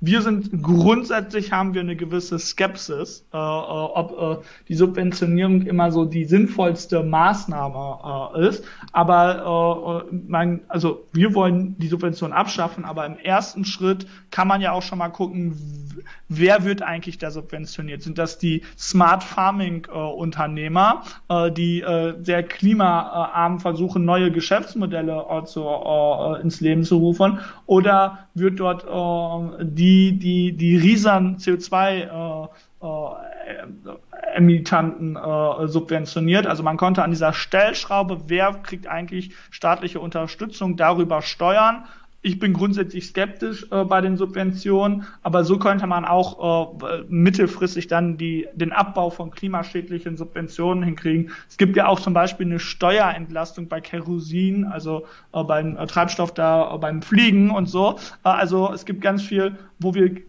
alle wissen, das ist klimaschädlich des Todes und gleichzeitig gibt es staatliche Bevorzugungen. Ähm, und ich glaube, hm. äh, das äh, macht an der Stelle äh, keinen Sinn. Und in der Landwirtschaft, ich habe mir verschiedene Betriebe jetzt auch äh, angeguckt, da gibt's äh, echt sehr, sehr innovative Unternehmer, die mit Smart Farming, mit Digitalisierung äh, sehr, sehr ressourcensparend auch produzieren und die selbst auch sich da voranschreiten. Um, und äh, ich weiß nicht, wir haben jetzt nicht mehr ganz so viel Zeit, aber da äh, kann man natürlich auch über, äh, über andere äh, Forschungsaspekte wie Gentechnik und ähnliches, äh, gibt es da auch sehr gute Möglichkeiten, äh, Klimaschutz und äh, Landwirtschaft zu verbinden. Bevor ich zu den Hörerfragen komme und wir dann zum Ende kommen, noch ein kleiner Hinweis. Ihr habt ja im Wahlprogramm geschrieben, wir wollen weg von den flächenbezogenen Direktzahlungen und hin zu mehr Zukunft sichernder Investitionsförderung und Forschung. Das ist ja etwas, was in Brandenburg auch viel diskutiert wurde, weil auch hier viele Bauerinnen und Bauern eher mit kleinen Flächen versuchen zu arbeiten, auch Biobauern. Gleichzeitig wird von der europäischen Ebene Direktzahlung nach Fläche gemacht. Das ist ja das, was du gerade kritisiert hast. Und die FDP hat aber genau diesen, naja, Agrarsubventionen im Europäischen Parlament dann zugestimmt. Also die Subventionen nach Fläche bezogen, was ja im Prinzip nach FDP-Logik auch eine Verzerrung des Wettbewerbs ist. Ja, du hast das jetzt nochmal aus dem Wahlprogramm quasi dann äh, in einen Satz äh, zitiert. Äh, äh, was ich eben äh, beschrieben habe. du müsst mir jetzt nochmal die genaue Abstimmung zeigen, wo die FDP da zugestimmt hat. Ich glaube, das war in so ein, ähm, in, den, in der großen Abstimmung zum Green New Deal, wenn ich das richtig im Kopf habe. Kann das sein? Es ist Teil des Agrarsubventions der Agrarsubventionen. Ja. Zugestimmt ist zugestimmt. Also im, äh, im Europawahlprogramm, und du musst mir auch mal sagen, wann. Also ich kann mich gerade an diese Abstimmung gerade nicht erinnern. Also Entschuldigung äh, an allen Zuhörerinnen und Zuhörern. Äh, ähm, man hat auch nicht immer alles äh, nach zwei Stunden äh, jede Abstimmung.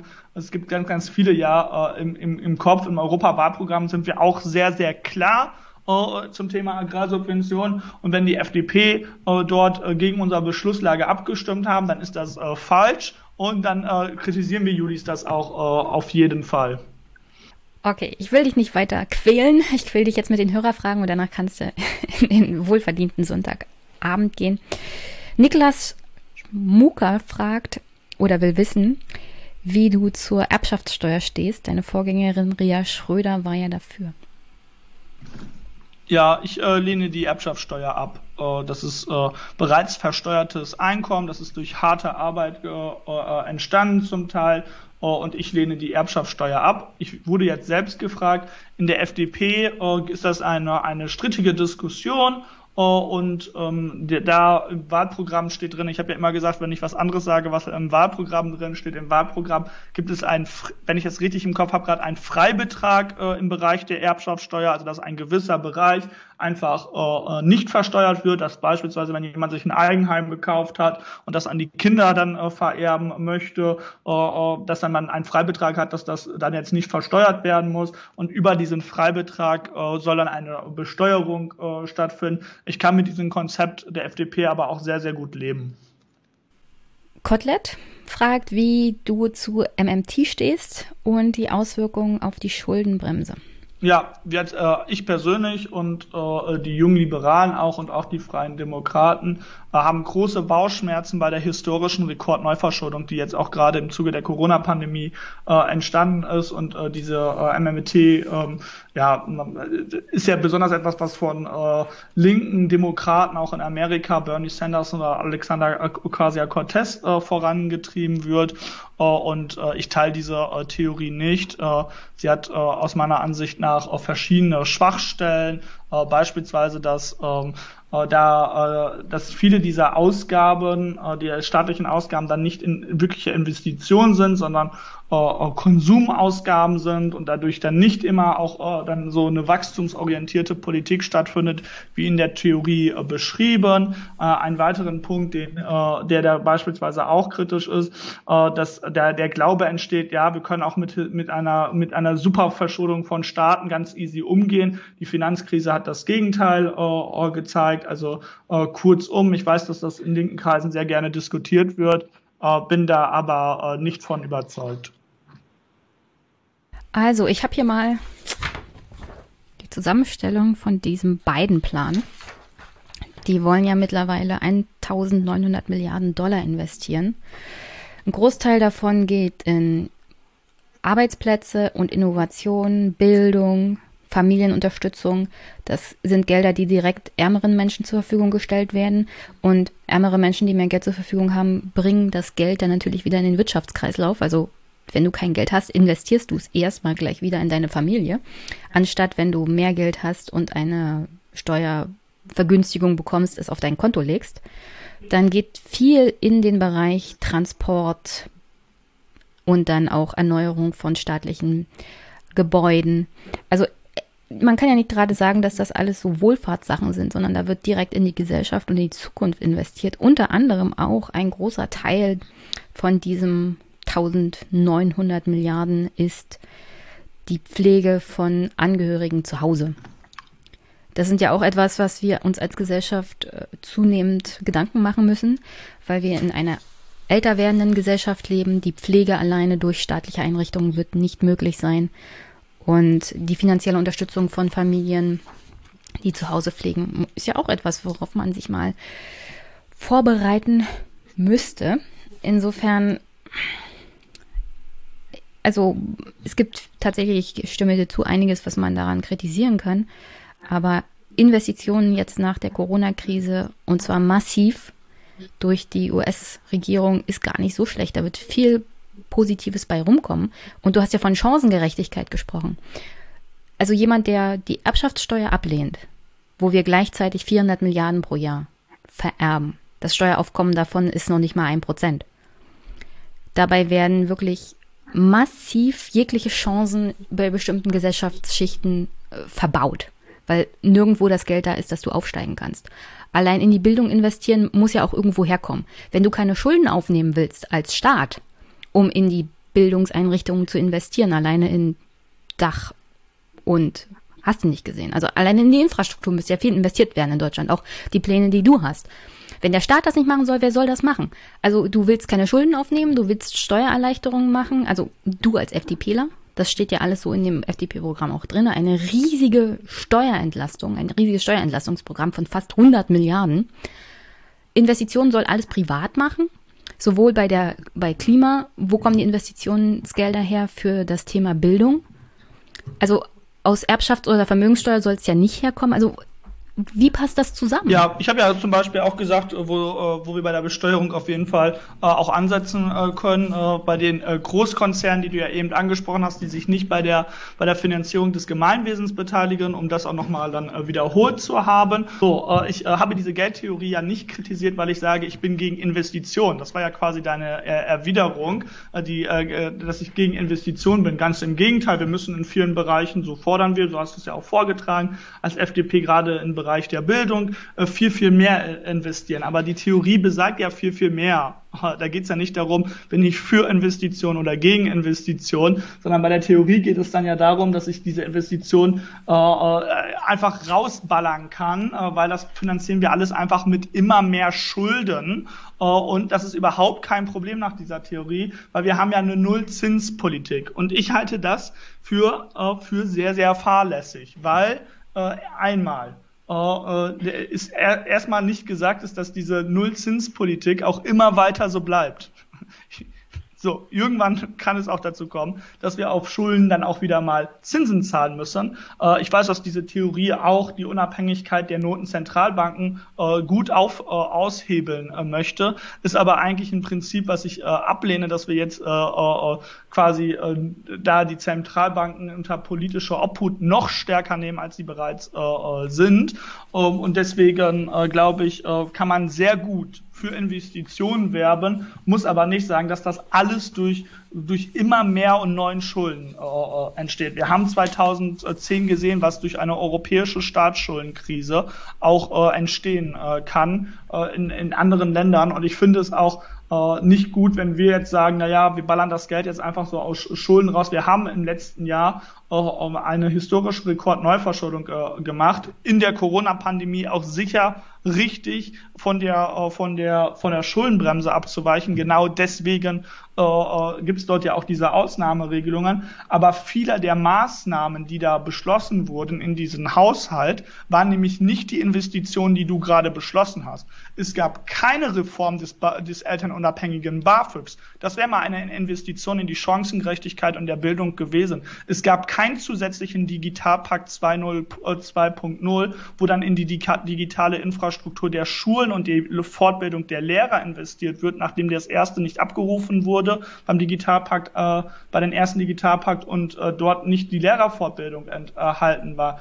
Äh, es gab nicht digitale Endgeräte für alle Schülerinnen und Schüler, die zu Hause äh, äh, quasi äh, saßen und sich das Gerät mit ihren äh, Brüdern und Schwestern äh, teilen mussten, weil die Eltern nicht den finanziellen Background hatten. All diese Investitionen, die du gerade eben angesprochen hast, wo du gesagt hast, hey, dafür brauchen wir diese historische Rekordneuverschuldung, die gab es alles im letzten Jahr nicht. Wir haben letztes Jahr ganz, ganz viele Schulden bekommen und ohne Investitionen, sondern genau in den Kritikpunkt, den ich eben genannt habe, dass häufig bei dieser MLT-Theorie gesagt wird, ja, das sind alles Investitionen, aber guckt man sich dann in der Realität dann äh, historische äh, Verschuldungsprogramme an. Grüße gehen zum Beispiel auch mal nach Japan, da kann man das ja auch äh, immer wieder beobachten, dass seit zehn Jahren fahren äh, solche, solche ähnlichen Modelle und so eine politische äh, Herangehensweise, waren es halt keine Investitionen, sondern wurde beispielsweise ein paar Punktchen bei der äh, Mehrwertsteuer gesenkt. Das war dann das große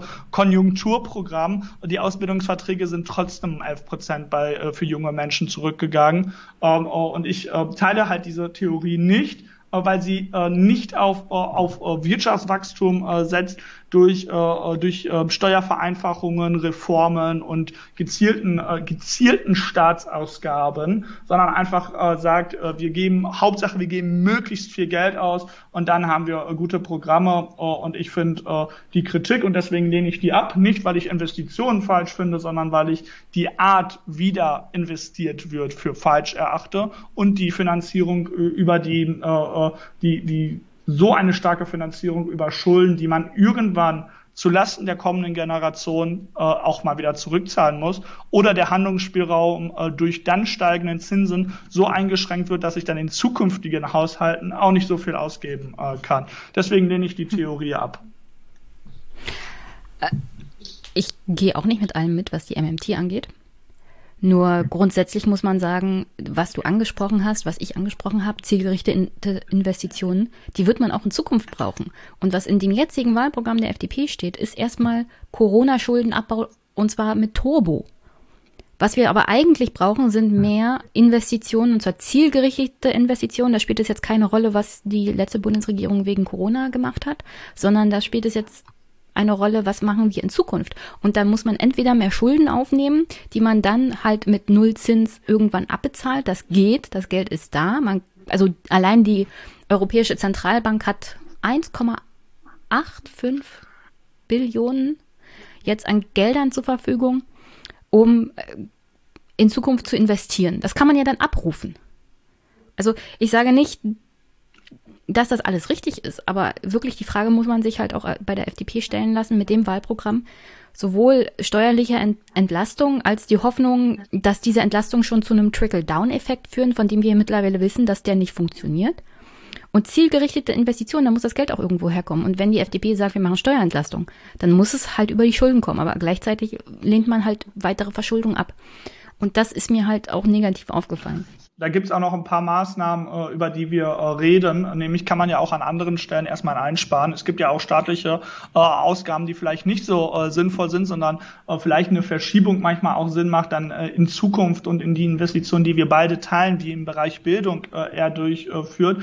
Es, es gibt, ne, ich denke zum Beispiel auch mal wieder so an so Großprojekte, die wirklich Steuergelder verschenken, wie der Berliner Flughafen. Ich glaube, wir können auch im Bereich der Verwaltung nicht beim Personal, aber durch die Digitalisierung sehr viel einsparen. Ich würde dir auch nicht zustimmen, dass Steuererleichterungen nicht dazu führen, dass man beispielsweise auch, äh, dass das am Ende auch dazu führt, dass man Wirtschaft wieder ankurbelt. Du hast ja eben gesagt, ja, äh, wenn die Menschen wieder mehr Geld haben, dann konsumieren die äh, auch mehr. Das gleiche würde ich auch bei Steuersenkungen beispielsweise in äh, Anspruch äh, nehmen. Ja, aber die Leute, die entlastet werden in diesem Wahlprogramm der FDP, sind Besserverdiener. Die werden auch, das ist durch Studien bewiesen, das Geld eher sparen, als dass sie es groß ausgeben. Ich habe, also um noch mal ein paar Steuersenkungen zu äh, haben, die da drin sind. Also wir wollen den Steuerfreibetrag bei Alleinerziehenden verdoppeln. Das sind keine Besserverdienenden in vielen äh, Fällen. Wir wollen den Kinderfreibetrag, wir, wir wollen den Kinderfrei, also es gibt, wir wollen den Kinderfreibetrag äh, erhöhen. Das sind äh, auch nicht immer alles äh, Besserverdienenden. Wir haben, es gibt einen Vergleich. Uh, den, den, Artikel gibt's bei der Welt, den kann jetzt auch jeder einfach kontrollieren. Uh, da gab's schon mal einen Faktencheck.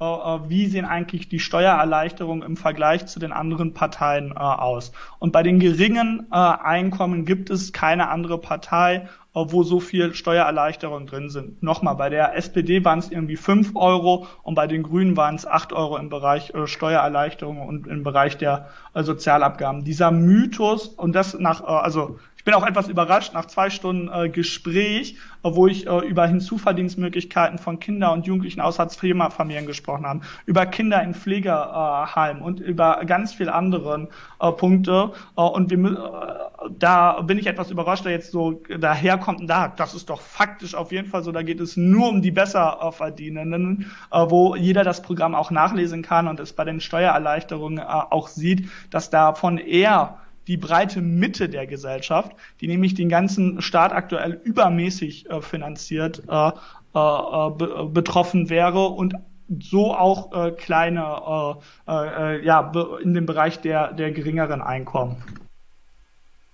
Ja, gebe ich dir recht, dass es da zu Verbesserungen kommen würde. Gleichzeitig wollt ihr aber die Gewerbesteuer abschaffen, was definitiv negativen Effekt hätte auf die Kommunen. Die Entlastung soll kommen über eine Umverteilung der Umsatzsteuer wie das alles zusammenpasst, erschließt sich mir noch nicht. Das ist alles. Aber da werden wir sicherlich nicht zusammenkommen. Ich sehe das ein bisschen kritischer. Gleichzeitig, wie du schon angesprochen hast, gibt es sehr viel Positives, was ich auch unterschreiben würde, was jetzt die Zuverdienste unter anderem bei Hartz-IV-Familien angeht. Um das nur richtig zu stellen, im Wahlprogramm steht nicht drin, dass die Gewerbesteuer äh, abgeschafft äh, werden soll. Meine ich man möchte die Kommunen dazu animieren, die Gewerbesteuer nicht mehr einzunehmen, sondern die Kommunen dann mit Umsatzsteuer zu finanzieren. Und diese Umsatzsteuergelder fehlen dann auf Landes- und Bundesebene, aber wenn da keine großen Investitionen in Projekte mehr angedacht sind durch die FDP, ah, dann ist stimmt. das ja in Ordnung. Also, wo du recht hast, äh, ist, dass es äh, im Wahlprogramm darum geht, dass man die, ähm, die Steuersysteme äh, und den deutschen Sonderweg bei der Gewerbesteuer mit den europäischen anderen Steuersystemen etwas harmonisiert. Wir haben ja eben auch schon darüber gesprochen, dass gerade Amazon, Apple und ähnliche sich immer äh, überall Steuertricks sucht und äh, diese Harmonisierung äh, soll dazu beitragen. Aber äh, da ist auch ein Gegenkonzept vorgelegt zur Finanzierung der Kommunen. Äh, also es soll nicht so sein, dass die Kommunen ausbluten, äh, weil die Nein, nein, das habe ich auch nicht gesagt. Genau, okay. Sondern dass es zu einer Umstellung kommen soll soll, was die Finanzierung der Kommunen angeht, ja, über die Umsatzsteuer.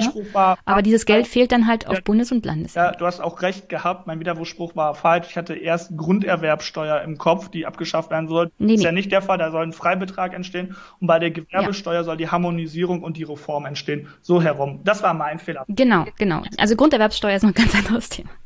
Aber wir sind jetzt bei zwei Stunden. Äh, ich habe dich ganz viel gequält. Ähm, ich gebe dir recht, es gibt soziale Ansätze, die ich auch unterschreiben würde. Ich fand den Teil gut mit der modernen Gesellschaft, was die Rechte vor allem von Menschen angeht in dieser Gesellschaft, die doch eher so ein Schattendasein führen, was auch ihre Lebensweise angeht. Ähm, fand ich alles sehr ansprechend. Wirklich. Auch den Teil mit Paragraph 219a.